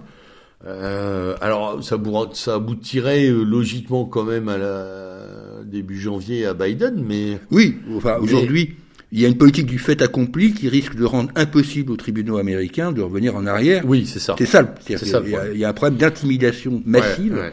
Euh, donc, moi, personnellement, je vois mal comment Trump peut renverser la donne. Bon, je sais pas, je suis pas, euh, je suis comme tout le monde, hein, euh, mais je crois qu'il y a une telle pression que je vois pas comment il peut s'en tirer maintenant et on risque d'avoir effectivement Biden élu. Par contre, ce qui est important, c'est la suite des événements. Voilà. car- Et parce que cette élection, on l'avait déjà dit, mais on peut maintenant l'affirmer, ne résout rien rien du tout. des Ouais. fractures anthropologiques de la- des États-Unis. Car quoi qu'il arrive, et quel que soit le score, il y a eu le, Il y a des le chances. verdict. euh, Trump a quand même augmenté son capital de voix, sa personne ne le conteste, de 10 millions de voix. Alors là, on a quand même des éditorialistes français, quelques-uns, qui ont dit Oui. que on, voilà, Trump n'était pas un accident de l'histoire. tout à fait, il y a eu un article du Point là-dessus. Ouais, il y a eu des trucs Ouais. un peu partout. À la Ouais. radio aussi, j'en ai entendu des analyses disant, bah non, c'est pas un épiphénomène, c'est véritablement euh, une structuration politique conservatrice. Et ça, c'est hyper important parce que. euh, Je crois coup- que même le parti républicain américain était surpris. hein. Ouais, ouais. C'est hyper important parce que ça veut dire que si Biden est nommé, ce qui est vraisemblablement le cas, euh, pendant quatre ans, euh, il va avoir en face de lui un chef de l'opposition Mm. déjà acté, ce qui est ce qui n'est pas le cas d'habitude aux États-Unis. C'est très très rare aux États-Unis. c'est très très rare. En plus, sur une ligne d'un parti républicain qui, comme tu viens de le dire, a été surpris Mais euh, je crois honnêtement, hein, enfin, au moment où l'élection se profile, quand on lit un peu les déclarations des des sénateurs américains les plus en vue, les tenants du Parti conservateur américain, ils étaient prêts à perdre. Hmm. Ils étaient prêts à perdre avec les honneurs en disant bah voilà et à refermer le couvercle du Trumpisme qui les avait gênés dans dans leur continuum de gestion. D'ailleurs, on le voit d'ailleurs même encore aujourd'hui. Oui, encore aujourd'hui. Tous ceux qui lui demandent de, de jeter l'éponge. Hmm aimerait qu'on passe à autre chose parce qu'il rêve, euh, il rêve fondamentalement euh, d'un retour à la normale, euh, mm. c'est-à-dire que que que que, l'ovni Trump, qui n'en est plus un, mais qui en a été un, voilà, que ça reste finalement un accident, mais c'est définitivement plus un accident. Et là, je crois qu'une autre partie du du, du, parti conservateur américain s'est bien rendu compte du phénomène et est en train de prendre conscience que euh, cet homme a attaché autour de lui des millions d'Américains. Oui, ça c'est sûr. Indéfectiblement.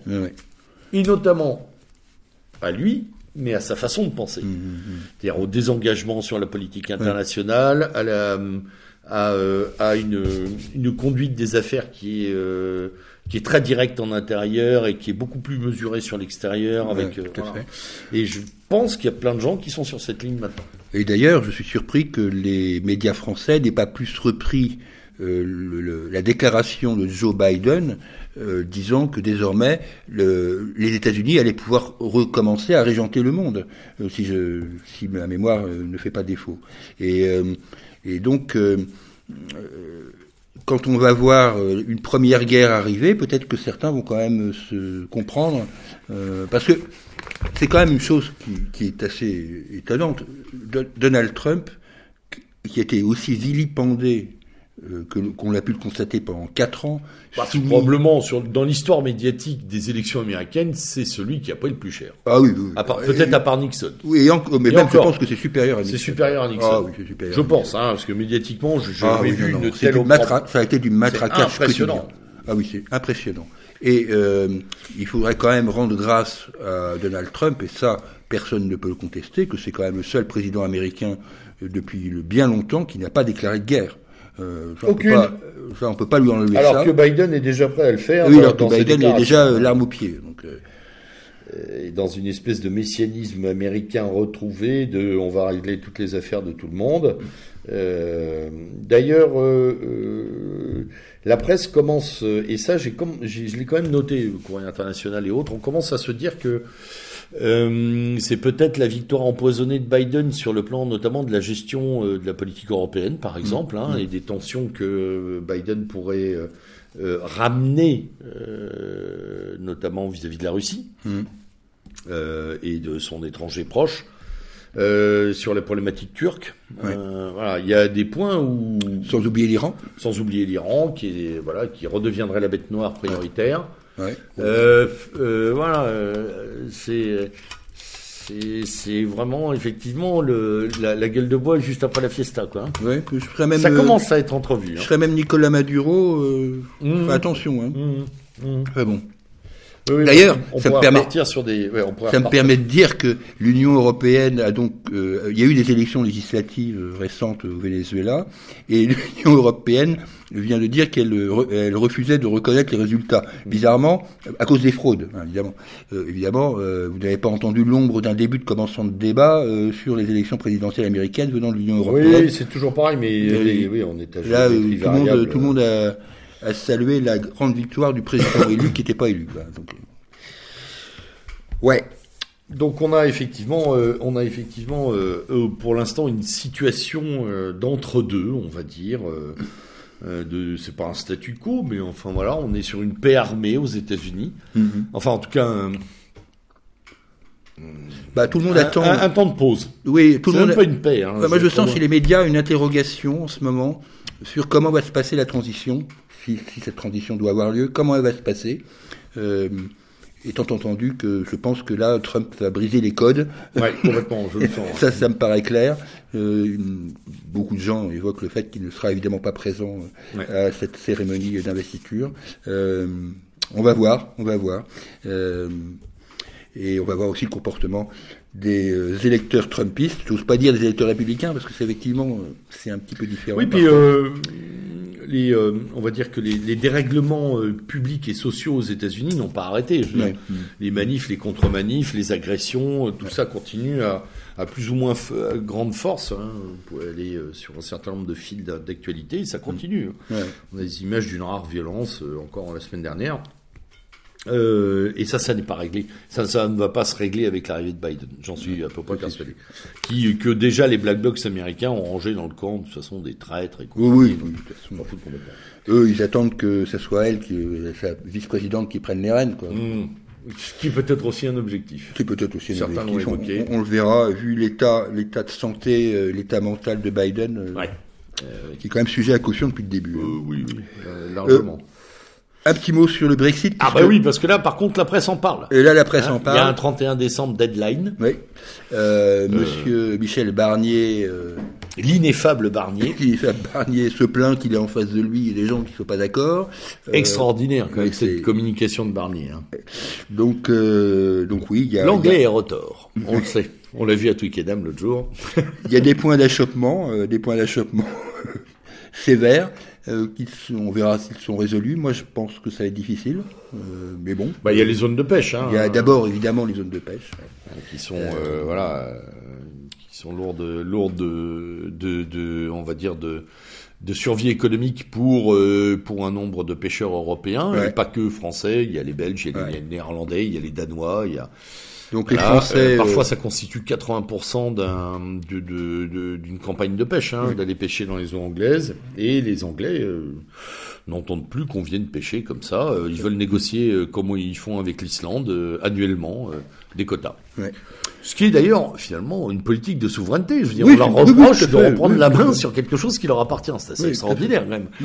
C'est euh, et, je ne dis pas ça euh, en, en, en méprisant nos pêcheurs qui seront impactés, normands et bretons qui y vont aussi. Non, mais ça serait bien que l'État français fasse aussi preuve de souverainisme de temps en temps. Ouais, on a une belle zone de pêche nous aussi. Donc on va voir, euh, on va voir ce que ça donne. Euh, la France peut émettre un veto sur ce, dossier, sur ce dossier qui entraînerait donc un Brexit dur, Voilà. euh, un no deal, quoi, comme on dit. Mm. Euh, bon, on va voir ce que ça peut. Je me demande si c'est pas si c'est pas ce qui est recherché. Ouais. Euh, avec l'idée derrière que euh, on verra après le Covid euh, qui s'en sort le mieux en gros. Hein, Ouais. Voilà. Une espèce de une espèce de de laisser aller pour pour que le, pour, pour terminer la période. Mm. Ça pourrait être ça. hein. Oui, alors du, du coup, puisqu'on est dans les affaires européennes, il y a évidemment ce, ce- cette insurrection, je ne sais pas si c'est le bon terme, euh, de la, de la Hongrie et de la Pologne euh, par rapport aux, aux conditions d'obtention euh, du plan de relance. ouais, alors ils ont ils ont posé les bonnes questions Ils ont finalement. posé hein, des celles bonnes qui questions. gênent. hein. Celles qui gênent. hein. Ils ont posé des questions qui gênent. C'est d'autant plus intéressant que la Hongrie et la Pologne sont, euh, en termes de, de, de fric, euh, les, plus, les bénéficiaires de, de Oui, ce oui, plan de relance. hein. complètement. Et c'est eux qui prennent le risque justement de s'asseoir dessus. Et ça, euh, tout ça, euh, on n'y est plus habitué, ça, on n'y est plus habitué du tout à ce type oui, de oui, comportement. c'est étonnant quoi. Les mecs, ils, ils font Quand passer on qui quoi. prend ce qu'il qui prend ce qu'il prend, quoi. Enfin bref. Et donc, euh, ce qui est intéressant, c'est que moi j'ai trouvé que ça remettait en cause, par, en filigrane, cette notion même de base euh, pour nos démocrates brevetés, qui est la notion d'état de droit. Oui. Et là, euh, euh, puisque c'est en gros euh, ce que euh, les, les Hongrois et les Polonais euh, reprochent, c'est de, de vouloir s'immiscer dans leurs affaires intérieures Mm. sous prétexte de respect de l'état de droit. Et on voit commencer euh, à, à- euh, arriver dans la presse française des gens qui s'interrogent, mais au fond, qu'est-ce que c'est que cette histoire d'état de droit? Oui. Ce qui, ce qui n'arrivait pas. Avant, c'était euh, une espèce de statut du commandeur que tout le monde respectait, machin. Et là, on commence à voir que l'état de droit, bah, c'est l'état du droit qui est voté, mais les droits qui est voté euh, peut changer. hein. Ouais, complètement. Ouais, et justement, c'est une question importante, cette question de l'état de droit, parce que c'est une question dont, on, dont d'ailleurs on pourrait s'emparer, nous, Ouais. euh, sur un socle gréco-romain euh, de la fondation du droit. hein. Ça pourrait tout à fait être un cheval de bataille. Euh, Il n'y a pas que les Polonais et les Hongrois qui sont capables de faire ça. D'ailleurs, euh, je crois qu'ils sont suivis par les Tchèques. Enfin, il y a du monde derrière. Les. Slovènes. Les Les Slovènes. Et il me semble que l'Autriche n'est pas totalement rétive à leur mener non plus. Oui, oui, oui. Ah oui, oui, l'Autriche aussi, oui. Oui, on, bah, on sent bien qu'il y a une résistance de la part de ces pays-là, euh, car euh, derrière ce débat, Bah, c'est le débat migratoire. qui- Bah, ils ont bien compris la suite, hein, ils la connaissent, hein, ils l'ont vu. Hein. Grâce au programme Merkel, euh, euh, on connaît, on connaît le, on connaît le menu du dîner. Hein, et il n'est pas ragoûtant du tout, et on comprend très très bien, euh, on comprend très très bien leur, euh, les précautions, euh, et voire même la, euh, la crainte que les populations expriment d'ailleurs. Hein, Les populations hongroises, polonaises et d'autres d'ailleurs expriment dans les sondages, qui est tout à fait légitime. Alors- Donc, du coup, notre presse française, Le Monde en tête, n'a de cesse que de condamner euh, Voilà, c'est ce qu'on Euh, allait dire, parce que tout ça, ça finit quand même par, euh, et par les aboiements euh, disciplinés, euh, euh, anti-Orban et anti, je sais plus comment il s'appelle le polonais, euh, euh. Kaczynski, là. Oui, enfin, Ouais. euh, oui, ça doit être ça. Euh, et donc des aboiements, euh, voilà, un concert de mécontentement, euh, des, voilà, on se contente de dénoncer les empêcheurs de tourner en rond au lieu de questionner leur positionnement. Euh, comme tu l'as fait d'ailleurs, ils consiste à dire, tiens, c'est marrant, ils prennent pas le pognon, ils se taisent pas. Ouais, ouais. Pourquoi? Voilà. Pourquoi? Encore une fois, c'est une question. Enfin, c'est un peu de déontologie, quoi, un peu de travail. Mais on Non. préfère aboyer comme ça. ben, c'est beaucoup plus facile. Les méchants fascistes. Plutôt que de plutôt que de vilipender euh, nos amis polonais et hongrois, ils auraient bien fait de, de s'occuper un peu plus au niveau de l'Union européenne de ce qui se passait euh, à nos portes, en l'occurrence Oh mon en Dieu, Arménie. quel silence effroyable autour de l'Arménie. Ah, c'est vraiment absolument, absolument impré- impressionnant. Euh, ça me permet d'ailleurs au passage de saluer euh, les euh, Français euh, qui se sont euh, rendus euh, là-bas euh, pour combattre aux côtés euh, des, des forces arméniennes. Bon, le- le rés- malheureusement, nous avons vu le résultat de cette affaire et de l'abandon en race campagne de, euh, du Haut-Karabakh, mais euh, Même plus d'ailleurs, enfin. oui, même, euh, même enfin, oui, ça va au-delà. Dans de- lesquels des exactions sont déjà commises, Ouais, cimetières, églises, euh, voilà, qui sont détruits, euh, sur lesquels évidemment on marque véritablement au fer de l'islam euh, Ouais. euh, les territoires conquis. Euh, euh, ça ressort aussi, je crois, euh, d'une euh, d'une totale non maîtrise encore une fois de la géopolitique du coin. Ouais. Euh, de, du jeu de la Turquie, hein, Oui. euh, voilà, euh, euh, d'Israël derrière la Turquie qui a fourni du matériel, hein, il faut le noter aussi, hein, des drones. Euh, et puis de, euh, de, de l'attitude pour le moins particulière de la Russie, euh, Oui. qui, euh, qui a joué avec beaucoup de précaution le, son intervention, qui sort gagnant, je crois, quand même, de la de l'affaire en termes en termes de, localisation de puissance. Euh, mais où Poutine a quand même essuyé quelques critiques euh, internes sur ses tergiversations, son silence. Alors je crois qu'il faisait payer euh, le rapprochement occidental des, des leaders arméniens Oui. mm. qui se sont détournés euh, de, de la Russie en, en tu- de la tutelle russe.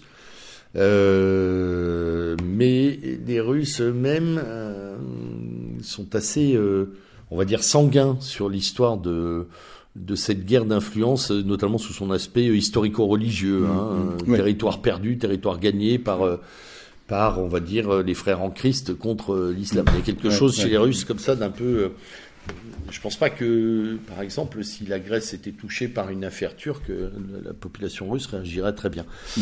Euh, les, connaissant, enfin, les connaissant un peu. Oui, ça, c'est- Donc il y a, il y a- mais euh, fondamentalement, il y a, il y a surtout que ça n'a été qu'une sourdine. Mm, mm. Ça n'a été qu'une petite palpitation médiatique en France, alors qu'on a une communauté arménienne importante en Oui, c'est France. ça qui est le plus- m'étonne le plus. Euh, Devedjian est mort trop tôt. Ouais. Est-ce que lui, il serait monté au créneau Mais euh, voilà, on- et on a vu qu'il y avait une solidarité d'ailleurs internationale qui s'est euh, qui s'est exprimée au travers de, de la diaspora arménienne. Euh, mais ça n'a pas suffi. Non, et, ça euh, n'a pas suffi. On n'a n'a pas eu- intéressé. On n'a pas eu le. De toute façon, En France, on n'a pas eu le Charles Aznavour, quoi. Ah non. Tu vois, c'est. Ouais, ouais, non, mais c'est ça. Il n'y a pas, il y a pas de il n'y a pas Il n'y a pas eu de Belgiens non plus. Enfin, des gens qui incarnaient cette parole euh, Ouais. des, des Français d'origine arménienne. Et donc, on a effectivement euh, traité ça en basse intensité. De toute façon, il n'y a, que le Covid qui intéresse la presse pour l'instant. Oui, être très honnête. hein. Voilà, euh, l'espèce de, de, de météo euh, quotidienne euh, des, euh, D'ailleurs, euh, des contaminations. Oui, oui. euh, D'ailleurs, je je voulais dire un mot de la Grèce, mais en fait, quand, quand je regarde les, les, les sites d'information sur la Grèce, euh, le problème, c'est qu'on parle que du Covid, quoi. Enfin, Ouais. y compris en Grèce. Quoi. Ouais, Donc, ouais, euh, euh, bon, bien sûr, toute la, la critique qui peut être faite du gouvernement Mitsotakis aujourd'hui, avec ses, enfin, les, pérégrinations diverses de ces ministres, voilà, tout est lié, tout est lié à la crise sanitaire crise sanitaire qui en Grèce avait été relativement amoindrie dans, sa, dans son premier volet, mais qui là, là met les hôpitaux grecs en grosse difficulté là, en ce moment. Oui, oui, bien sûr. Pas du tout le même schéma. Donc voilà, donc par ailleurs, euh, j'ai envie de dire, euh, l'invasion continue. Hein, ah, complètement. Pour, pour le coup. Euh, avec des retours qui sont effroyables d'ailleurs dans les îles grecques. Des situations, des situations de population grecque qui sont véritablement assiégées chez elles, mm. littéralement. Hein. Schéma qui s'est propagé d'ailleurs ailleurs, puisqu'on voit à peu près le même schéma se produire dans les îles Canaries. Euh, oui, complètement. en ce moment. Hein. Là, je, pense que le tourisme aux Canaries euh, va, prendre de sacrés. Euh, de toute façon, il n'y a plus d'avions. il n'y a plus d'avions. L'avenir du trafic aérien est quand même là aussi une vraie question. Il n'y aura plus de compagnie aérienne non plus d'ailleurs. il n'y en aura plus au bout d'un moment là. Au, au rythme où elle se déclare en faillite ou en situation de, de, de quasi faillite, ça va très très vite. Ouais. Euh, voilà pour notre tour d'horizon. Euh, vous noterez comme d'habitude que la presse française est bien mauvaise sur tous ces dossiers, bien légère, bien peu informée et euh, bien peu en situation de nous informer. Hein. De toute façon, ça, ne, ça n'évoluera pas dans le bon sens parce que la situation économique des journaux est telle par la, la raréfaction de toute façon, ne serait-ce que des des budgets publicitaires, que euh, les plans de licenciement vont succéder aux plans de licenciement. Donc, de toute façon. Bah, il y avait encore un, une, une, pardon, excuse-moi de te couper. Il y avait encore un, un topo ce matin euh, très intéressant dans, c'était sur France Info, euh, d'un journaliste qui disait qu'en fait les recettes publicitaires, elles vont maintenant au triptyque euh, Amazon, Google, Facebook, Facebook, et que c'est eux qui ramassent 75% de la mise, et que les autres médias se, se vident de publicité, qui est quand même leur nerf de la guerre et, euh, et, que ça les met dans, rapidement sur la sellette. Quoi. Y compris le média, le média radio, on le, le voit sur les radios privées, hein, que ce soit Europe qui reste en chute libre ou, euh, ou RTL qui, euh, qui n'est pas en chute mais qui s'affaiblit, on va dire. Alors, euh, justement, et pour, terminer avant nos coups de gueule et nos coups de cœur, euh, est-ce qu'on a une transition vers, euh, bah, vers tout le reste dont on a parlé, les dizaines de sites, Blast, Brut, Thinkerview Est-ce qu'on a vraiment une transition de cette information qui va par là finalement? Qui se recompose? Est-ce qu'on a une, on est sur une recomposition hein moi, je pense qu'il y aura une recomposition tout simplement générationnelle. oui. Parce que le et en plus le confinement, euh, le confinement a permis aussi peut-être à des populations qui étaient moins exposées au numérique de s'y mettre, d'être contraintes de s'y mettre. Euh, et on le voit chez, chez, les seniors, par exemple. Le taux de, de fréquentation des seniors euh, n'a jamais été aussi important euh, que depuis euh, le confinement. Hein, euh, parce que parce qu'ils peuvent pas aller chercher leur journal au kiosque, et ben ils vont s'informer différemment. Alors ils vont sur des sites d'information des journaux classiques, c'est vrai, mais pas que évidemment. Pas que, ils découvrent le reste. Ils découvrent le reste. Et je pense que c'est il y a, y a, un vrai problème structurel et, et, et la presse la presse papier n'a toujours pas su gérer son problème euh, d'intégration électronique. Euh, qu'est-ce qu'elle met comme contenu, qu'est-ce qu'elle met pas, qu'est-ce qu'elle fait payer, qu'est-ce qu'elle ne fait pas payer? L'exception, c'est bien sûr Mediapart pour ce qui concerne l'information, euh, puisque là, là c'est de l'abonnement pur et simple. Mais pour les autres, c'est très faible. quand tu prends un journal comme le, journal du dimanche, par exemple, qui, est, mhm. qui est intéressant parce que c'est un journal qui est en position hégémonique sur un jour de la semaine et qui un peu une institution. Oui, bien sûr. Ce journal devrait, dans des périodes comme celle-ci, flamber. Euh, eh ben non, c'est tout l'inverse qui se passe.